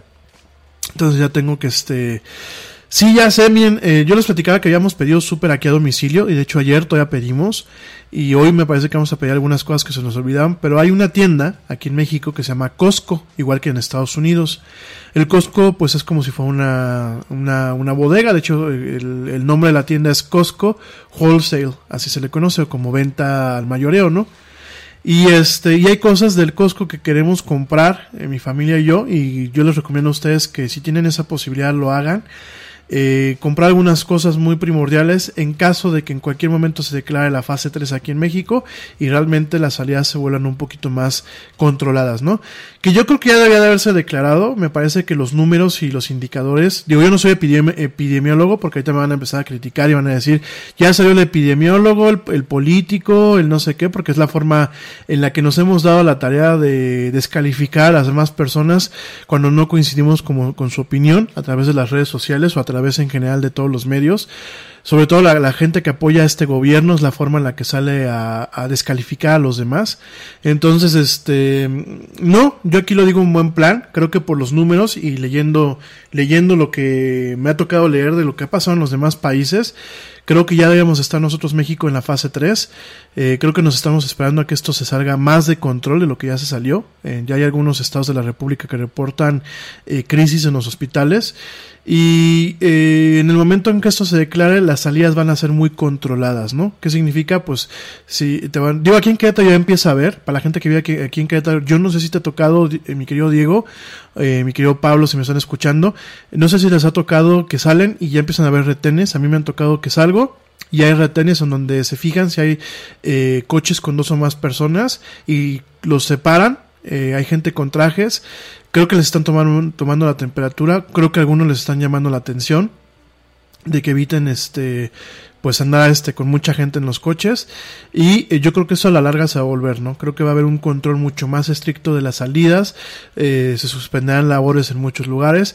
Las tiendas eh, de conveniencia y las tiendas este de, de, comida los supermercados no van a cerrar porque están considerados como parte de operaciones esenciales. Obviamente la gente no se puede quedar sin comer pero definitivamente serán un poco más estrictas en la forma en la que la gente entra no ya hay varias tiendas aquí en Querétaro, yo, lo platicaba el día de ayer, que de plano están diciendo, ¿sabes qué? Eh, vas a entrar solamente una persona, máximo dos, máximo dos y en algunas, en algunas circunstancias. Obviamente están dejando, controlando el aforo, eh, en ocasiones, si llegas tarde, tienes que esperar unos minutos afuera que eh, a salir la gente para poder este, entrar.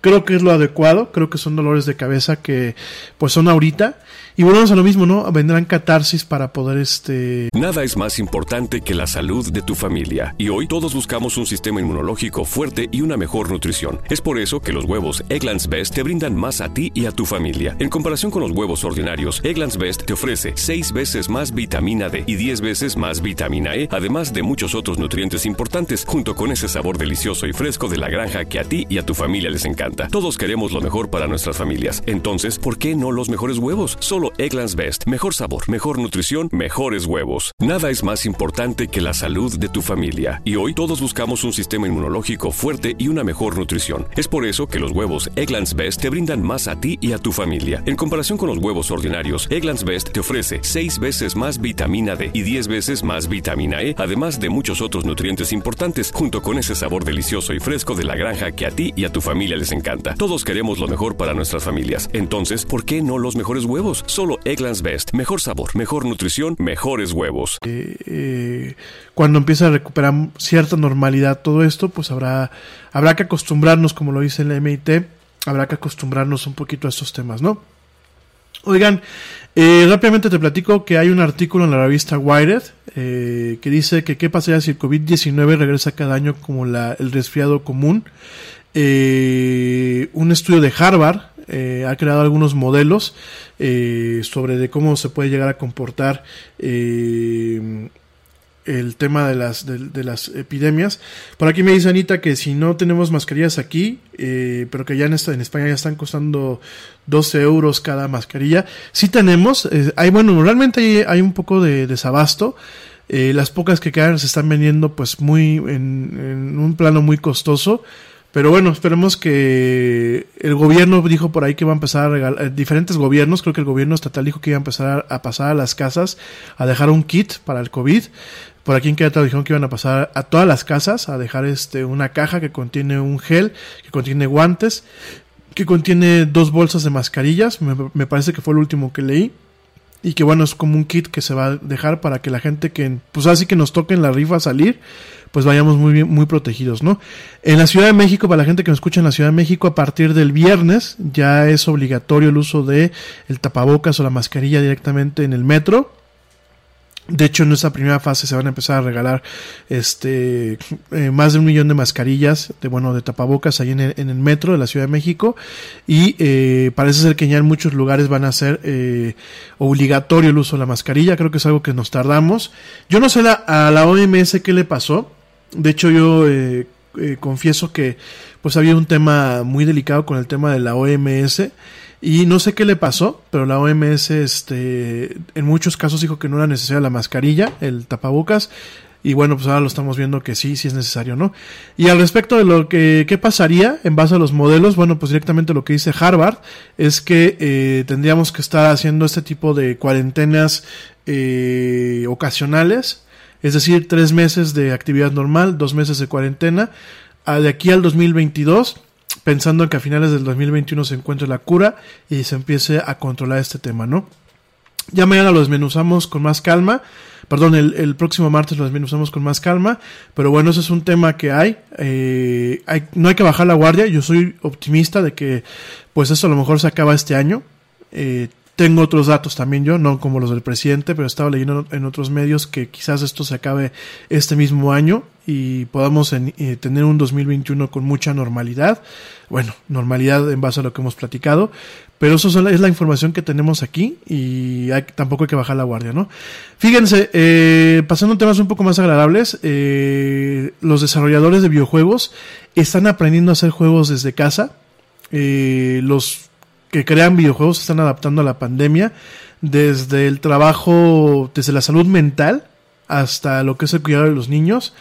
La verdad es que eso es un tema que es muy interesante, es un artículo que se publica el día de hoy en el medio Diverge, en donde eh, 10 desarrolladores de, que trabajan en diferentes empresas en Estados Unidos, en empresas como lo es Electronic Arts, eh, como lo es este Ubisoft, como lo es Square Enix, como lo son los estudios de Microsoft, directamente eh, están aprendiendo a trabajar a distancia.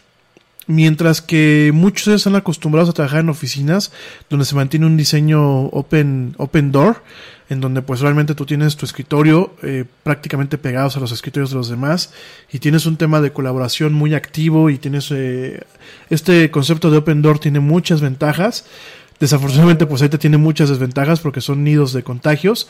Pues a pesar de todo eso siguen trabajando.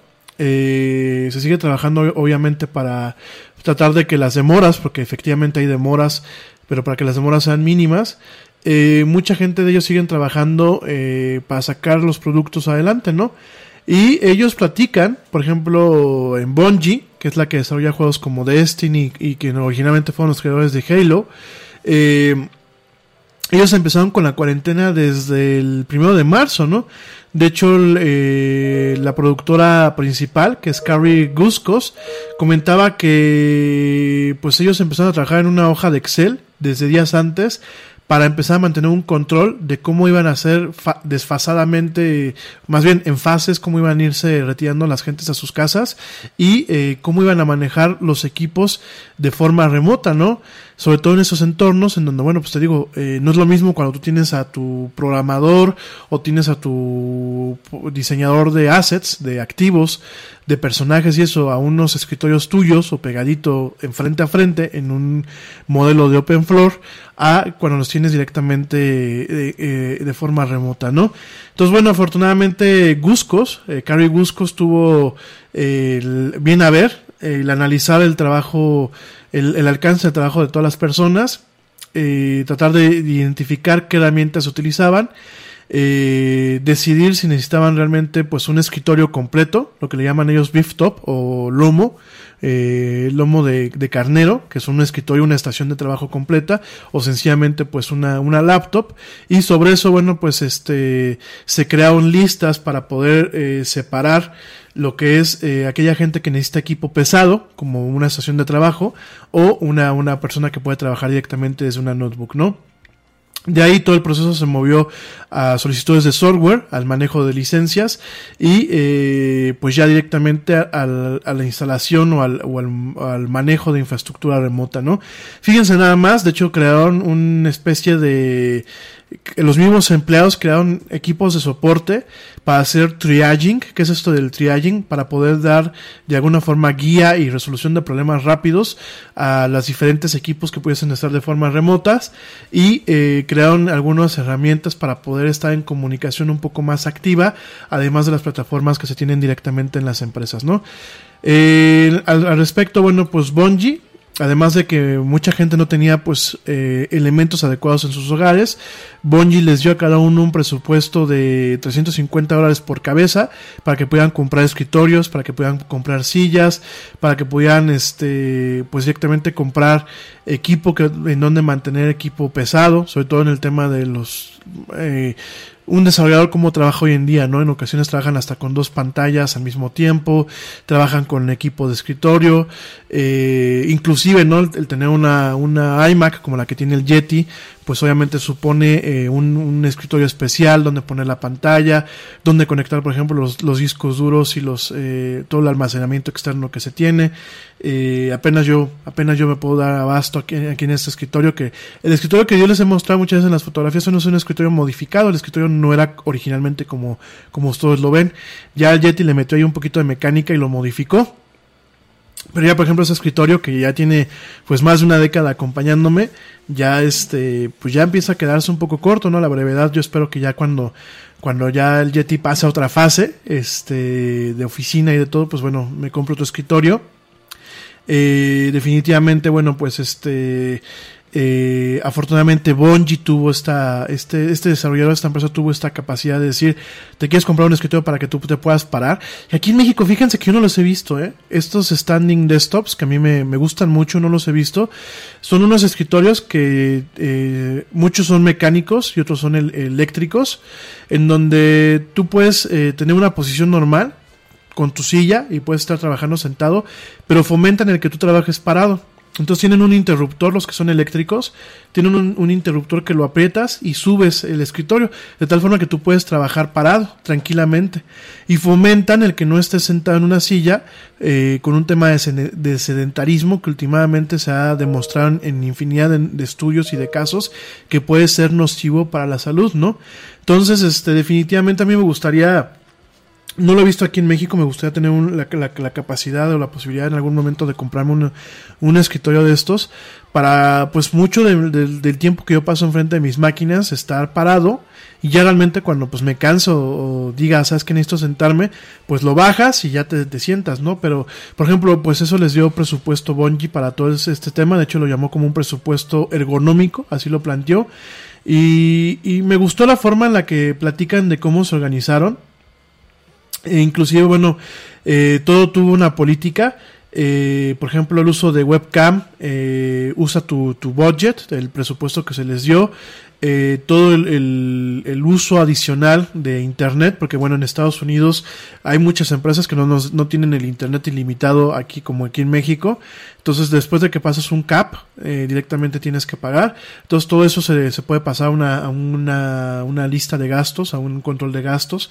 Eh, realmente esta, señor, esta señora, eh, Carrie Guscos, ha hecho un trabajo impecable.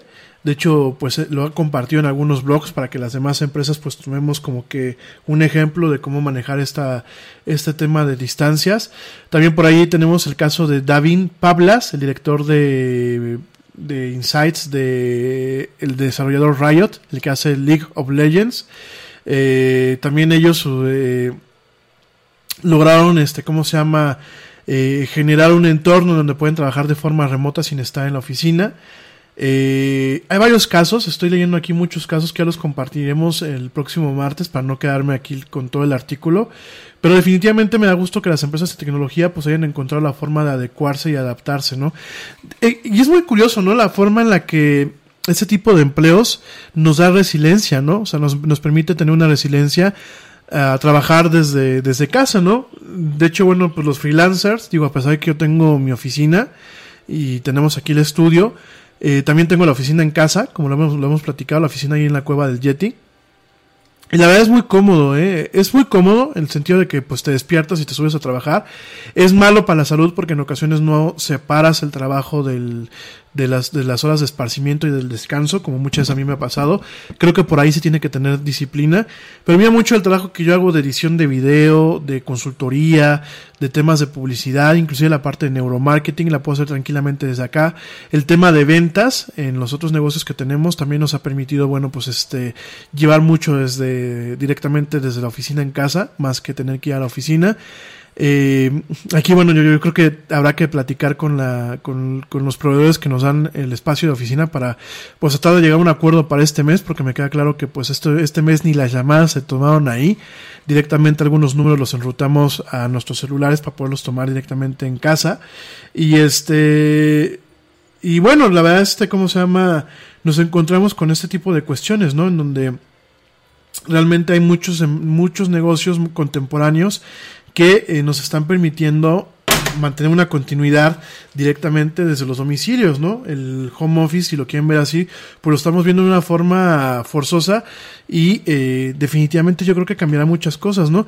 Tengo un amigo, tengo un amigo que pues él es programador, programador senior en una empresa y toda su chamba siempre ha sido desde aquí, desde México, ¿no? Por supuesto a, él la empresa le proporcionó los medios para tener una línea especial con un teléfono de VoIP de Cisco, que es como si fuera una línea de escritorio normal, ¿no? Ellos es un conmutador virtual, aprietan la extensión y automáticamente les, les, suena a él, ¿no? Y han tenido pues una serie de herramientas para poder este, estar eh, trabajando a distancia, ¿no? Pero me parece muy interesante y me parece que esta es la catarsis que puede venir en muchos trabajos que a lo mejor ya no requieran que tú estés en, la oficina, ¿no? De hecho, el trabajo de ventas, amigos míos, yo, eh, mi padre, mi papá, el papá del Yeti, eh, pues toda la vida se dedicaba a las ventas, ¿no? Y mi papá siempre tiene algo que me gusta mucho que dice, el vendedor no está en casa eh, no está en la oficina, el vendedor está en la calle, ¿no? Tú, las ventas se hacen en la calle, ¿no? Y él siempre, de hecho, a, a mi papá le dicen el vago. ¿Por qué? Porque nunca estaba en la oficina. De hecho, afuera de su despacho, cuando trabajaba para una empresa, él, este, él decía, le, le habían puesto un letrero que decía la oficina del vago, ¿no? Y mi papá tiene una, fra una frase, a vagar que el mundo se va a acabar, ¿no? Y pues ahora que, que, que, ya tiene muchos años mi papá de, de, independiente y que hemos pues trabajado él y yo, él sigue con esa misma mentalidad, ¿no? Realmente las oficinas eh, para el tema de ventas no aplican, ¿no? Y me da gusto saber que, por ejemplo, empresas como UPS, empresas como FedEx, empresas eh, inclusive de bienes raíces, ya no están forzando al vendedor que vaya a hacer guardias a la casa muestra. De hecho, ahorita me he dado cuenta que muchas, este, eh, muchas eh, empresas de bienes raíces, malamente, porque no tienen una planeación adecuada, pero eh, malamente han hecho temas en donde las, las visitas a la, a la casa muestra son este, agendadas. Yo creo que eso tendría que haber sido desde hace mucho tiempo. Eh, muchas tú recibes a clientes en casa muestra que no te van a comprar y nada más están haciendo perder el tiempo y el hecho de que tú tengas un cliente que presenta un interés por una casa muestra te permite generar un, una serie de patrones que puedan crear un entorno adecuado para coaccionar un proceso de, toma de decisiones. Digo, bueno, eso ya es de temas de neuromarketing que ya eh, no los voy a platicar al aire porque pues es regalar mi conocimiento. Este, por aquí se está burlando mi primo del iMac. Pues no estabas tú frío y frío cuando yo estaba chavo de que en vez de comprar una PC, comprar una Mac para dedicarme a lo que era de, de, de, cosas. Además, la verdad, primo, eh, buen plan, eh. Esta, a mí me, fíjense, yo toda la vida fui pecero. Toda la vida me encantaron las PCs. Toda la vida. Y de hecho yo veía muy feo a la gente que tenía Mac. Los veía así hasta como, yo decía, me acuerdo que teníamos un grupo, un grupo de colegas en Spin, esta plataforma que les he dicho aquí en México, que es del, era del señor este, Javier Matuk, que por cierto le mando un saludo al señor Javier Matuk, y este, y teníamos un grupo de colegas, incluyendo al señor Manuel López Michelone, a, alias La Morsa, que, que después ahí iba de vez en cuando a los desayunos y de, de vez en cuando comentaba cosas ahí en Spin, en los foros de discusión. Rara vez lo llegué a ver este, en el simulador de banda civil, que era un chat que, que tenía en Spin. Y decíamos que los maqueros eran como, malamente les decíamos que eran como señoritas, ¿no? Que la PC, el uso de la PC con Windows y con DOS en aquel entonces nos daba hombría y la gente que vivía con Mac era, pues todo el tiempo se quedaba como señoritas, ¿no? Y, y, la verdad yo mucho tiempo, hasta el 2015 yo estaba muy, muy opuesto a lo que era el, el tema de la Mac, porque yo decía que se pagaba un impuesto, el impuesto Apple, por pertenecer el ecosistema, ¿no? Pero mi primera Mac, que aún la tengo aquí al lado y, y me la voy a acabar, Es la, una MacBook Pro del 2015, que, bueno, la última vez que salió este modelo fue en el 2017, a finales del 2017. Todavía, todavía tiene cierta vigencia.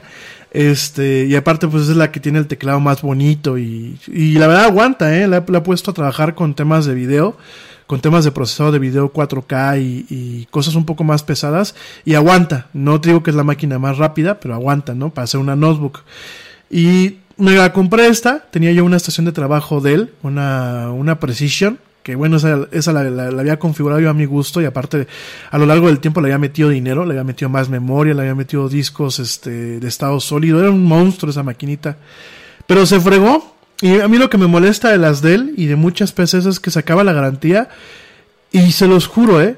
Yo no sé si será obsolescencia planeada, pero apenas acaba la garantía y Nada es más importante que la salud de tu familia y hoy todos buscamos un sistema inmunológico fuerte y una mejor nutrición. Es por eso que los huevos Egglands Best te brindan más a ti y a tu familia. En comparación con los huevos ordinarios, Egglands Best te ofrece 6 veces más vitamina D y 10 veces más vitamina E, además de muchos otros nutrientes importantes, junto con ese sabor delicioso y fresco de la granja que a ti y a tu familia les encanta. Todos queremos lo mejor para nuestras familias. Entonces, ¿por qué no los mejores huevos? Solo Egglands Best. Mejor sabor, mejor nutrición, mejores huevos. Te preocupas por la salud de tu familia y hoy un sistema inmunológico fuerte y una mejor nutrición son más importantes que nunca. Es por eso que los huevos Egglands Best te brindan más a ti y a tu familia. En comparación con los huevos ordinarios, Egglands Best te ofrece 6 veces más vitamina D y 10 veces más vitamina E, además de muchos otros nutrientes importantes, junto con ese delicioso sabor fresco de granja que a ti y tu familia les encanta. No son tiempos ordinarios, entonces, ¿por qué darle a tu familia huevos ordinarios? Solo Egglands Best. Mejor sabor, mejor nutrición, mejores huevos. Gallo. De verdad, ¿eh? De verdad, y, eso me molesta muchísimo porque dices, oye, pues espérate tantito, ¿no? Entonces esa de él, fíjense, tenía tres meses sin garantía y tronó parte de la tarjeta de la, de la motherboard, ¿no? Entonces, este, ya no le quise meter dinero y me compré esta MacBook. No, fue al revés, perdónenme. Eh, me compré la MacBook. Yo tenía una notebook que llegó un momento en que se me descompuso. Siempre tengo una máquina principal y tengo una máquina de reserva. ¿Por qué? Porque algo he descubierto con la ley de Murphy. La ley de Murphy es cuando no tienes trabajo y tienes los medios, no pasa nada. Pero cuando tienes trabajo y no tienes los medios, pasa muchísimo. Y en mi vida me ha tocado ver que se descompone algo y te ponen un dilema, porque en ocasiones no tienes los medios a la mano para poder comprar rápidamente algo, no tienes a lo mejor el capital para seguir este, comprándote lo que tú quieres y muchas tienes que improvisar. Y si bien eso te da carácter y te, y te enseña muchas lecciones como profesional, a mí me, me, estresa muchísimo. Entonces siempre tengo una máquina principal y tengo una máquina de respaldo. Y en su momento tenía una de escritorio, una del de escritorio que era mi consentida. Era, cada vez que la prendía, sonaba como una turbina, así, y era un ruidero, ¿no? Yo decía, es como mi, mi hot rod, ¿no? Mi, mi maquinón. De hecho, ahí la tengo, que ya la voy a, a, a deshuesar y la voy a llevar al reciclaje. Pero este, era un maquinón. Nada es que empezó a fallar, empezó a fallar la tarjeta madre, empezó a fallar algunas cosas, ya no la pude actualizar. Y dije, me voy a comprar mientras una Mac para poder sacar chamba en caso de emergencia. Y así funcionó. Se fastidió esa máquina totalmente, se les compuso la fuente de poder. Yo dije, ah, ya no la voy a comprar porque ya la había comprado dos fuentes de poder antes de esa. Ya no la voy a comprar otra, ya, ya que flojera. Y entró al de la Mac, la Mac chiquita, esta MacBook, me sacó chamba en su momento, ¿no? Y ahí me, me, me, me, gustó mucho el trabajar este con las Macs. La verdad es que la usaba yo así como de reserva, pero empecé a o sea, me empezó a sacar trabajo principal en lo que yo me podía hacer de una máquina un poco más grande. Y me gustó mucho el ecosistema de Mac porque, a ver, a mí me encanta Windows. Yo crecí con Windows y yo se los he platicado muchas aquí en el, en el, en el programa. Yo tengo un estado, eh, desde hace muchos años tengo algo que se le conoce como partner, estado de partner con Microsoft, socio, así le llaman ellos. Es un programa que te da ciertas prestaciones, eh, te da el software más barato, te lo da al año, eh, te da acceso a seminarios, a marketing, tú puedes vender tecnología de ellos con ciertas este, cuestiones, tema de consultoría. Debo de tener en este programa de partner, yo creo que más de 18 años más o menos 18 años, yo le calculo que tengo con, con Microsoft en este programa. Entonces, este, de hecho tengo unas carpetas de todavía Windows XP, eh, donde te mandaban los discos con Windows XP con versiones especiales para partners. Fíjense ya CDs, ya eso ya se descontinuó, ¿no? Y la verdad soy fan de la plataforma. Me parece que cuando hablamos de Windows hablamos para los, los millennials hablamos de, de Android en el, en el, sentido que son plataformas que están en todas partes que prácticamente al igual que tú puedes ponerle Android a una tostadora este también le puedes poner Windows a una tostadora. Yo me hice en PC me gusta mucho el cambio que ha habido eh, por parte de Microsoft en la forma en la que Windows opera. Eh, ha emulado mucho el modelo de Mac. Me gusta muchísimo pero en términos de tener una plataforma que cuando ya está tú ya aprendiste la máquina, recién que la sacaste de tu caja y ya la aprendiste, ya está funcionando, me gusta mucho eso de Mac. En Windows yo tengo la mala manía de eh, llega, me llega una máquina nueva y si por ejemplo es de Dell, usualmente las de Dell tienen eh, lo que se le conoce como bloatware, que es basura, ¿no? Que la versión de prueba de 30 días del McAfee del McChaffee, porque me parece que todos los antivirus son malos, pero me parece que el McAfee es de los peores, ¿no? Este, yo pienso que con el tema de los antivirus es una, una medicina que sale mucho más cara que la, que la, que la enfermedad. ¿Por qué? Porque en el tema de los antivirus, eh, siguen, a pesar de la modernidad que se tienen, siguen ralentizando mucho lo que es el, el funcionamiento de una máquina, ¿no? A pesar de la modernidad y que a lo, largo de muchos años se han hecho mucho más pequeños en la, en la memoria RAM, a mí me parece que siguen siendo un problema, ¿no? Yo llevo años que ninguna de mis máquinas tiene ningún tipo de antivirus.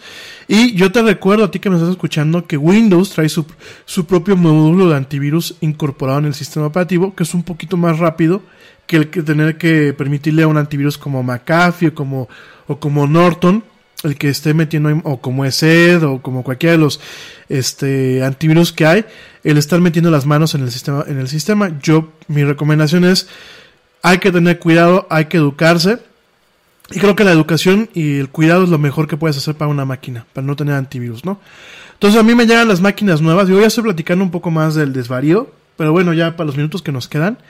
Este, a mí me gusta que yo compro una máquina con Windows y me gusta quitarle todo. O sea, muchas veces las, me llegan, las formateo, las vuelvo a poner el Windows desde cero y este y le voy cargando el sistema a mi a mi manera, ¿no? Eh, a mí eso me quita tiempo. De hecho, con la Surface, tengo una, una Surface Book que la he platicado muchas veces aquí en el, en el programa. La Surface no la he tenido que formatear como antes tenía que formatear mis máquinas, porque yo con las máquinas con Windows mínimo las formateaba una vez cada seis meses, una vez cada vez al año, ¿no? Esta máquina la he tenido que formatear por exclusivas causas cuando algo ya no me funciona o ya siento que el sistema está muy lento. Y cuando las formateo muchas no queda la primera el sistema como yo lo quiero, funcionando con el teclado, con todo como yo lo quiero. Y a pesar que ya tengo mis imágenes, eh, lo que se conoce como una imagen, es decir, un, una configuración del software ya precargada con ciertas configuraciones bases que yo ya le, ya le trabajé, que obviamente el crear una imagen lleva un trabajo. Tienes que arrancar la máquina en un modo, ya que lo tienes en ese modo, tienes que cargar el software que tú quieres, la tienes que cerrar ese modo, modo de, auditoría, tienes que con una, una, serie de scripts programar y automatizar el, lo que es el deployment de esta imagen. Todo eso se hace directamente, pues cuando tú eres un administrador de sistemas, tú todo eso lo haces para que tú puedas configurar de forma automática, pues cientos de máquinas, ¿no? Pero igual te lleva tiempo, ¿no? Y te lleva tiempo actualizar los drivers y actualizar varias cosas. Entonces, a mí eso me desespera mucho. Antes, pues tenía mucho tiempo para hacer y, órale, pues me voy a poner con mi maquinita, cargarle todo desde cero y a ver, ya, ya sacan un driver nuevo, le voy a cargar el driver nuevo, aquí un driver optimizado y todo el rollo, ¿no? Y ahora a mí me gusta más el tema de, prendo una Mac, las Mac rara vez las, las he tenido que formatear, eh, pasó a principios, creo que fue a principios de este año, güerita, no sé si tú, te, si tú te acuerdas, que creo que tuve que formatear las dos máquinas, pero fue nada más una sola vez. He tenido estas máquinas funcionando y no se alenta el sistema operativo, no se alenta la máquina como tal. Eh, yo lo vuelvo a repetir porque muchas veces la gente que tiene que tiene Mac es este no le gusta meter, no le gusta ensuciarse las manos eh, la gente, Mac tiene Unix, o sea, Mac está basado sobre una plataforma Unix.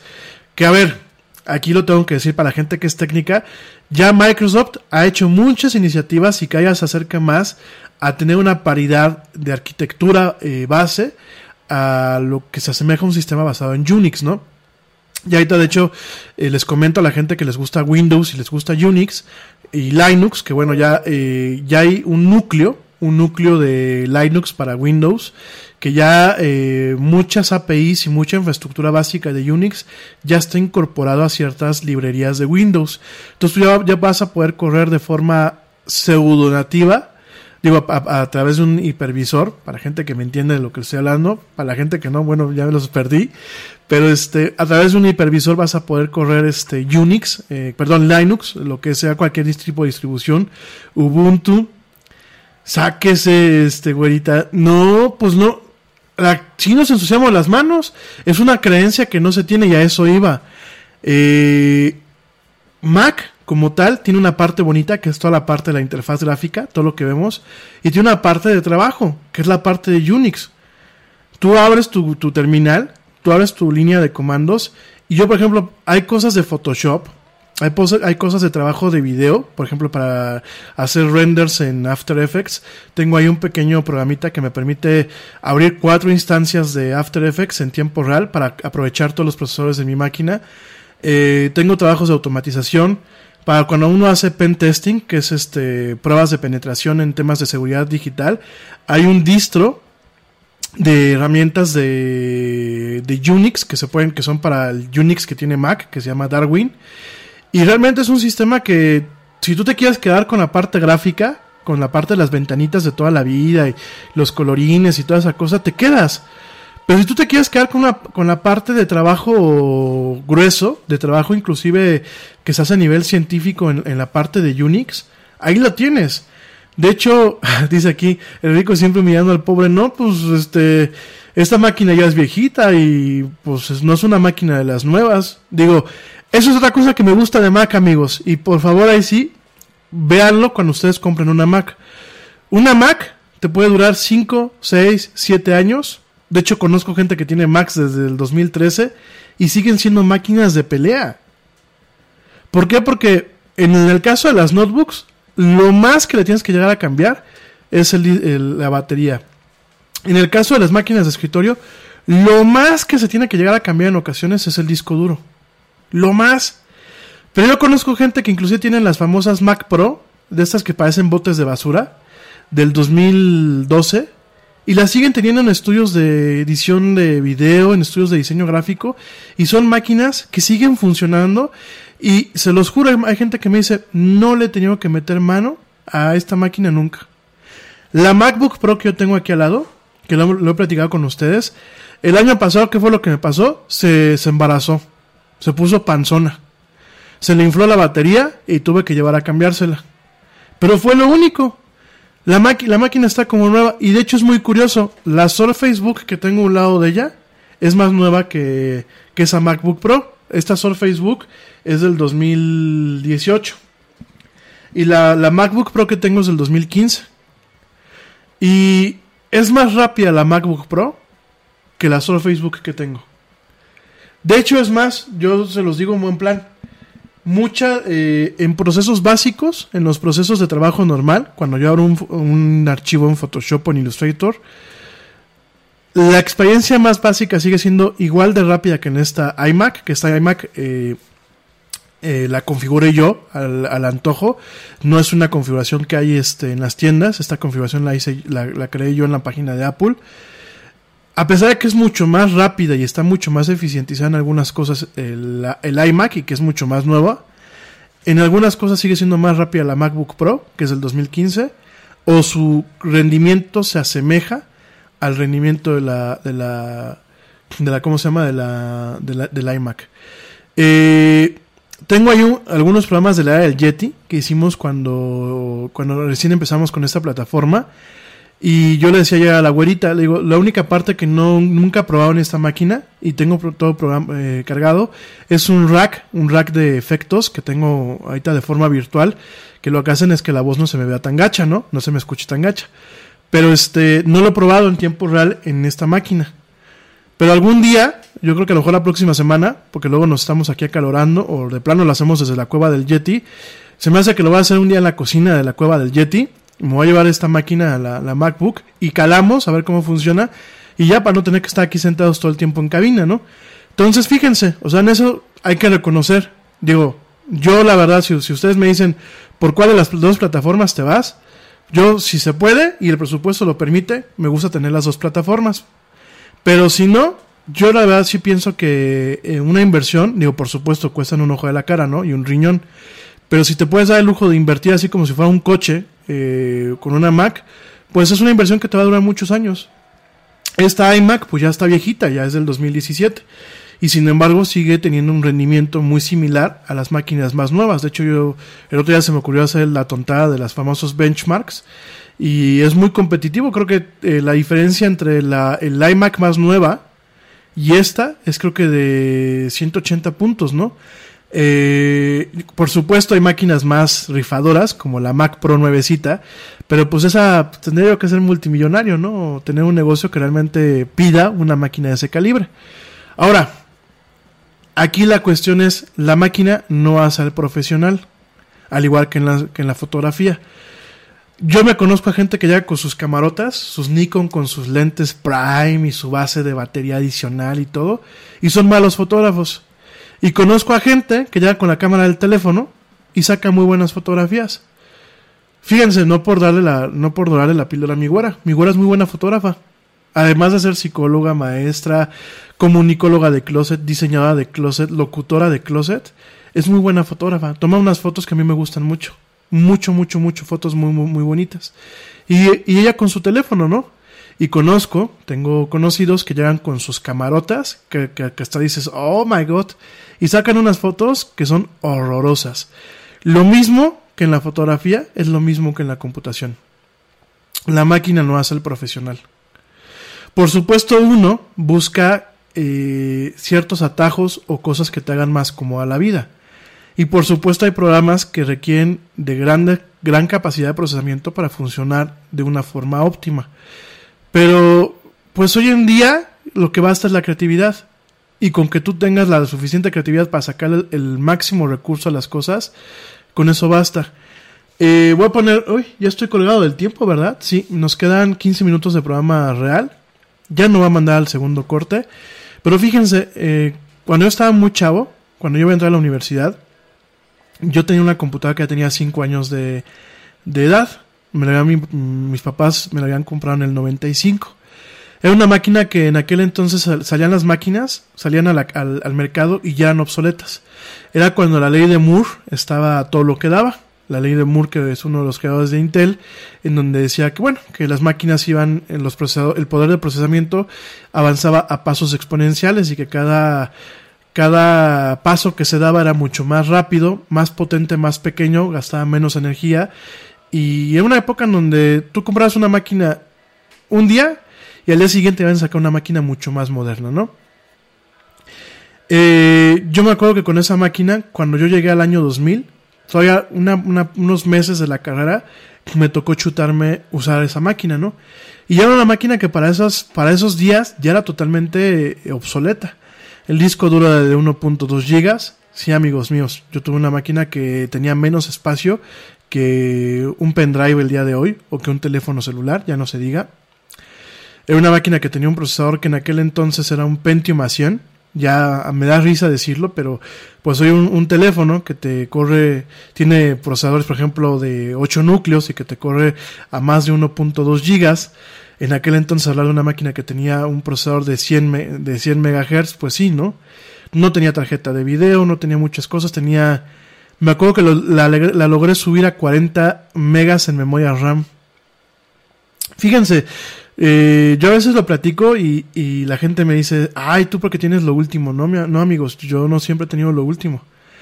Era lo que en aquel entonces fue el alcance de mis papás, en el noventa y tantos, que en aquel entonces cuando mi papá me la compró era la última. Pero se hizo obsoleta a los pocos meses, ¿no? Y con esa máquina me tuve yo que, que apañar mucha, mucho trabajo y mucho de lo que yo aprendí en Photoshop, mucho de lo que yo aprendí de programación en HTML, de JavaScript, de muchas cosas, lo aprendí en esa, en esa maquinita, ¿no? Eh, todavía en la universidad duré mucho tiempo con una, con una máquina que en su momento pues fue era lo más moderno y me acuerdo que le estuve yo metiendo dinero para tratarla de mantener al día. Pero sí, se hacían muy, muy rápido, se hacían obsoletas, ¿no? Yo agradezco estos tiempos en donde una máquina de estas te puede durar cuatro, cinco, seis años inclusive, ¿no? Digo, no caigamos en los extremos que tiene mi papá. Mi papá tiene una reliquia de museo que tiene casi 20 años. Guarda información ahí que es como la, la bóveda, pero ya esa máquina ya la prendes y ya está... Es como recuperar una momia de, de- de- de- ¿cómo se llama? De su ataúd, ¿no? Ya cuando la prendes hasta hace ruido de que ya déjame descansar, ¿no? Pero bueno, ahí mi papá guarda cierta información que no hemos podido sacar de ahí y que pues para él le sirve para el tema del negocio, ¿no? O tiene una maquinita también que ya tiene como 10 años, que tampoco se quiere deshacer de ella, ¿no?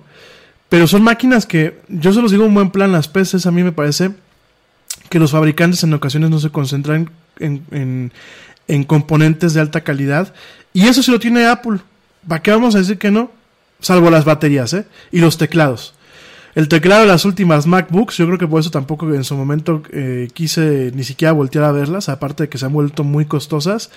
Los teclados de las últimas MacBooks han sido nefastos. Creo que el de la última MacBook, la de 16 pulgadas, creo que hay un rescate ahí. Parece ser que regresaron al teclado de toda la vida. Pero los teclados eh, de las últimas MacBooks eran horrorosos y aparte tenían fallas a diestra y siniestra, ¿no? Las baterías son malas, en el caso de las Macs. La suerte que uno puede tener es que eh, tu, modelo esté cubierto en sus programas de, reparación sin costo. El mío no estaba cubierto en ese programa.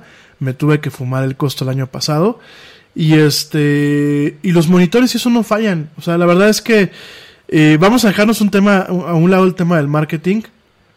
Yo le critico muchas cosas a Apple. Se lo criticaba el día de ayer con el tema de, el tele- de este iPhone que sac- lo sacó en, en plena contingencia. Me parece que fue una forma de medirle el agua a los camotes, como decimos aquí en México. De ver realmente si, si hay mercado. Eh, en Estados Unidos eh, la confianza del consumidor se, derro- se se cayó totalmente, o sea, está en cifras negativas que tenían pues más de más de una década que no, no veíamos eso. De hecho, las cifras que se presentaron en torno al- a la confianza del consumidor son mucho más eh, picadas, mucho más profundas que las que se vivieron en el 2008. Me parece que fue un pésimo, pésimo, pésimo momento para lanzar un teléfono, pero me parece que es como para medir un poco el agua a los camotes, ¿no? Para decir, vamos a lanzar los iPhone 12 este año o nos esperamos al siguiente, ¿no? Quiero pensar que por ahí va el tema de Apple, ¿no? Y para cerrar, bueno, pues es lo que se tiene, ¿no? Yo creo que eh, cualquier máquina sabiéndola utilizar y teniéndola en manos expertas es una buena máquina. Eh, cualquier máquina es buena siempre y cuando entre en tu presupuesto, pero siempre y cuando tú sepas para qué la vas a utilizar. Hay gente que me dice es que el Photoshop no me corre. Pues sí, compadre, porque te compraste una máquina que no era para tener un Photoshop corriendo y aparte el Photoshop lo tienes pirata, ¿no?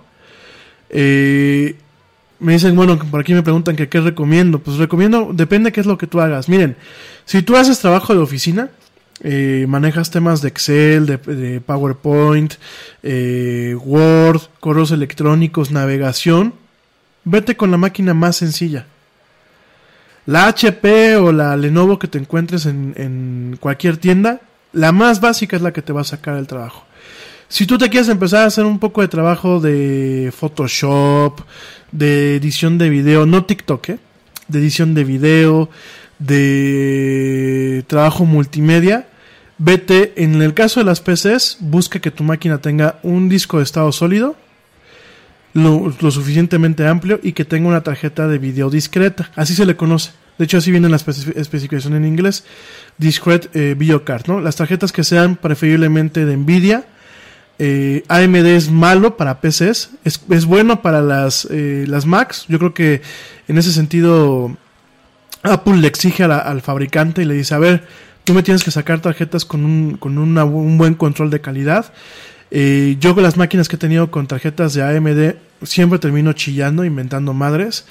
Eh, los drivers son malos, eh, las tarjetas se fastidian muy rápido. Si van a comprar una, una, una computadora, eh, compren una que tenga Nvidia, la- las tarjetas de Nvidia Nvidia. Entonces, este... y marcas, ustedes siempre me preguntan por marcas. Yo me iría por Dell, a pesar de que después de mi última computadora, eh, la, la, Precision, que era la, que les platicaba, que era una, una de, de, trabajo portátil. Era una máquina de 17 pulgadas, una máquina, una notebook de 17 pulgadas, pero de notebook solamente tenía la forma. Era una máquina imposible de andar cargando a todas partes, pero una máquina muy noble, me sacó mucho trabajo. Este, yo les recomiendo Dell. Si van a comprar una Dell, compren la garantía extendida. Y ahí yo me iría con Lenovo, Dell, Lenovo. Al final dejaría HP. HP es la clásica de las computadoras. Eh, yo tuve mucho tiempo un HP, pero HP tiene un problema aquí en México. Los centros de servicio. Entonces, este, Dell, ¿qué es lo que tiene? Dell eh, te manda muchas veces, este, ahí te llego a eso, mi querido primo. Dell siempre te manda el, el, si es una máquina de escritorio, te manda que te las chequen en tu casa. También las notebooks, yo siempre aquí tuve la, buena suerte de que me mandaran al técnico. El técnico decía, ah, vamos a cambiarle el monitor, vamos a cambiarle la fuente de poder, vamos a cambiarle esto. Y la posibilidad de extender la garantía aun cuando tú estás en el periodo de garantía, ¿no? Eso en el, en el tema de, de Dell. O sea, tú haces cuenta, sacaste una garantía extendida por dos años y quieres dos años más y, y está disponible el, programa para dos años más, tú pagas una pequeña cuota y tienes dos años más de garantía, ¿no? Lenovo tiene eh, cuestiones similares, Lenovo tiene servicio a domicilio también, técnico especializado a domicilio. HP no, HP tienes que llevarlo a alguno de los centros de autorizados de servicio. Y HP no me tengo muy malas experiencias porque aparte eh, cuando yo estaba de viaje, a mi papá se le descompuso la HP que yo tenía. Entonces la llevó a un centro de servicio porque no tenía garantía. Y le dijeron, no, le vamos a tener que cambiar la motherboard. Y yo le dije, papá, no, los síntomas que tú me estás diciendo son de una fuente de poder. Y dicho y hecho, cuando yo estuve de, de regreso, le cambiamos la fuente de poder y la máquina seguía funcionando como si nada, ¿no? Entonces, este, con HP, y conozco a muchos de ustedes que me han dicho, es que llevé a mi máquina con HP y a pesar de que está en garantía me dicen que es esto, y qué es esto, y qué es esto, y que, y que me quieren ver la cara, ¿no?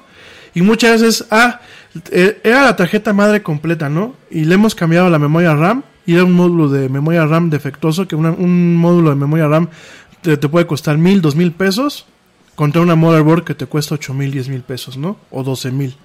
Entonces yo definitivamente HP son buenas máquinas, pero no las recomiendo por su soporte y su servicio aquí en México.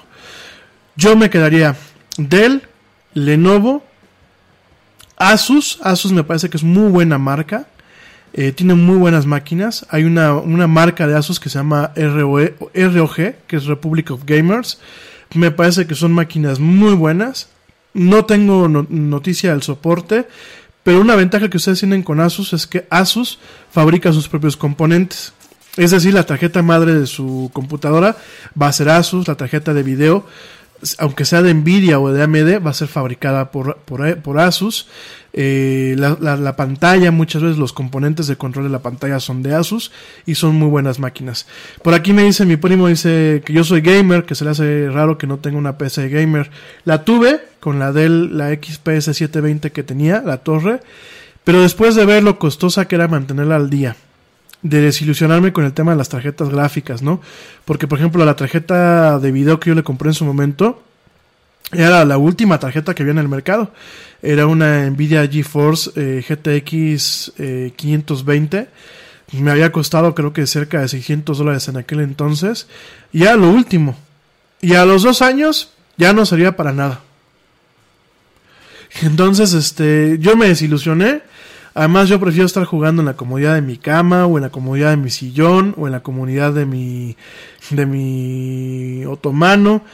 Eh, me gusta la, experiencia compartida, por ejemplo, con la güera, pues este, ya quiero empezar a meter más al vicio, ya le dije que le voy a regalar un control, este, digo, lo digo al aire, ¿eh? hay un control que es especial para ella de la Xbox, eh, del color que ella le gusta mucho ese color, entonces ya se lo voy a regalar y con su nombre, para que vea que hay amor. Y yo prefiero la experiencia que te da una consola, que es una, una experiencia compartida y que aparte la consola es instalas el juego y ya, te pones a jugar. A regresar otra vez al tema de la PC, en donde tienes que hacer mucho tinkering, que le llamo yo, ¿no? Ay, ¿por qué no corre bien este Fallout 4? Pues porque hay que cargar el driver adecuado para ese juego de esa tarjeta de video. Ay, ahora por qué no jala este, eh, no sé, Halo. Ah, porque hay que bajar una actualización para el Halo para que pueda correr bien en mi configuración. Ay, ahora está haciendo como aspiradora la máquina. Es que tienes tú que ponerlo con un sistema de water, de water cooling y todo ese rollo. Miren, sí me gusta esa parte y no lo, no lo voy a negar.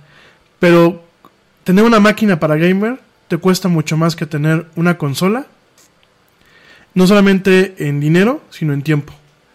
Y estarte ahí, digo, porque para que realmente tengas una máquina bien para ti, tienes tú que estarle metiendo mano, ¿no? Yo, por ejemplo, pues yo las mías las desarmaba, sacaba hasta la tarjeta madre, que sacar la tarjeta madre de, un chasis es una aventura, porque tienes que encontrar los tornillos que tienen sujetada al chasis, este, hacer todo lo que es el manejo de cables. Eh, Dell se ha vuelto muy moderno, pero antes te mandaba unas marañas, entonces ya estabas tratando de jalar un cable y no era el cable que conectaba no era, un, conector Molex que conectaba la fuente de poder a, un disco, sino era un cable que venía vinculado a la tarjeta madre. Por ahí en su momento me eché un cable de un ventilador, este, lo jalé muy fuerte y se rompió el cable.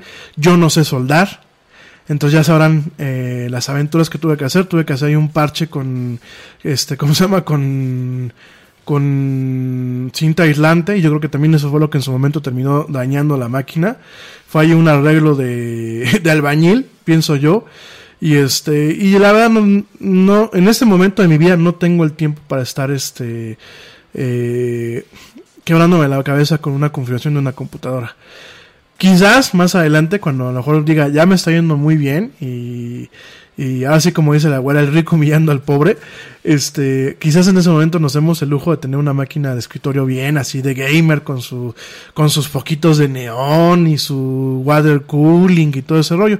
Ahorita no, ahorita yo prefiero separar un poco el trabajo, este, tener las máquinas para trabajar, que me sacan el trabajo de una forma óptima, y tener la consola para que, bueno, pues con lo que dije un momento, ¿no? Pueda compartir no solamente el juego solo, sino pueda compartir los juegos con la, con la güerita y estar sentados ahí jugando y, y la comodidad, ¿no? De que tú nada más bajas el juego y ya lo estás jugando, o compras el disco, lo, lo, pones y ya lo instalas y ya estás jugando, ¿no? De hecho, ahorita la distribución digital se me ha hecho muy sencilla, a pesar de que desafortunadamente por el, el tráfico que estamos viviendo hoy en día, las, eh, los servicios de descarga de la Xbox y de la PlayStation son más lentos, pues a pesar de eso, pues es más cómodo, ¿no? No tienes que salir, compras tu juego en el momento, lo descargas, lo juegas y ya, ¿no? Y en el momento en que ya no quieres, lo desinstalas, está guardado en tu, en tu biblioteca en línea, ni siquiera tienes que hacer aquí este bultos con las con los discos y pues ya, pienso yo, ¿no?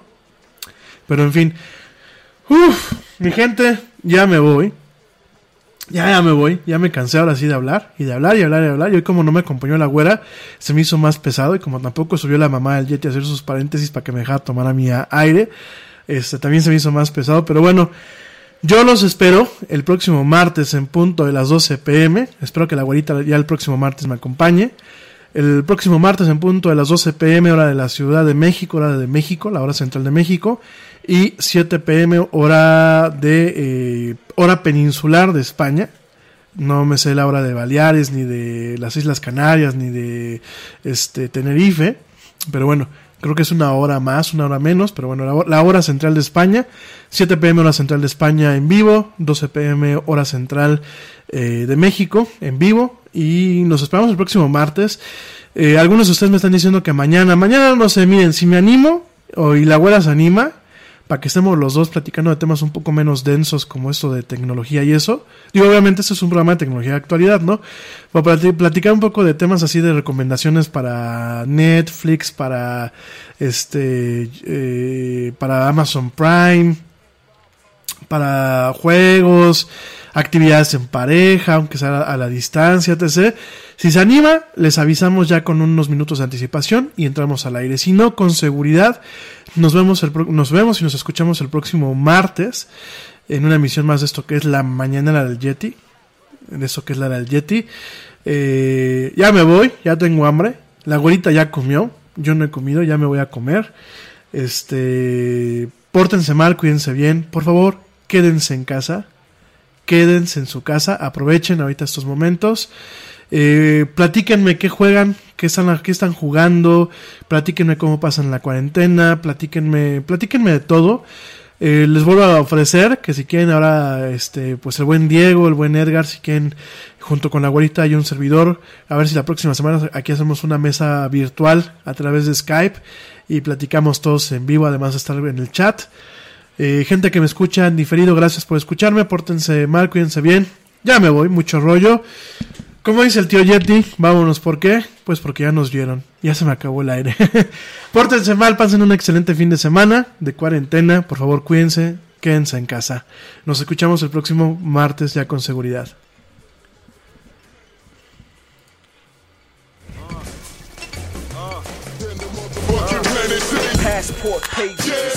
Outrageous. Cause every time you look up, I'm somewhere out in Europe. Maximum ¡Oye, hay más helado!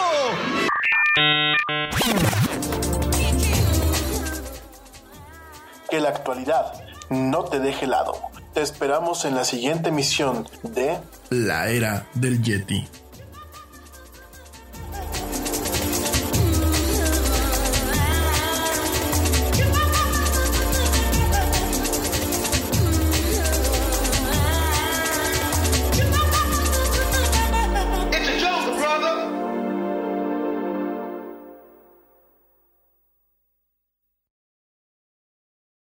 Te preocupas por la salud de tu familia y hoy un sistema inmunológico fuerte y una mejor nutrición son más importantes que nunca. Es por eso que los huevos Egglands Best te brindan más a ti y a tu familia. En comparación con los huevos ordinarios, Egglands Best te ofrece 6 veces más vitamina D y 10 veces más vitamina E, además de muchos otros nutrientes importantes, junto con ese delicioso sabor fresco de granja que a ti y tu familia les encanta. No son tiempos ordinarios, entonces, ¿por qué darle a tu familia huevos ordinarios? Solo Egglands Best. Mejor sabor, mejor nutrición, mejores huevos. Te preocupas por la salud de tu familia y hoy un sistema inmunológico fuerte y una mejor nutrición son más importantes que nunca. Es por eso que los huevos Egglands Best te brindan más a ti y a tu familia. En comparación con los huevos ordinarios, Egglands Best te ofrece 6 veces más vitamina D y 10 veces más vitamina E, además de muchos otros nutrientes importantes, junto con ese delicioso sabor fresco de granja que a ti y tu familia les encanta. No son tiempos ordinarios, entonces, ¿por qué darle a tu familia huevos ordinarios? Solo Egglands Best. Mejor sabor, mejor nutrición, mejores huevos. Argos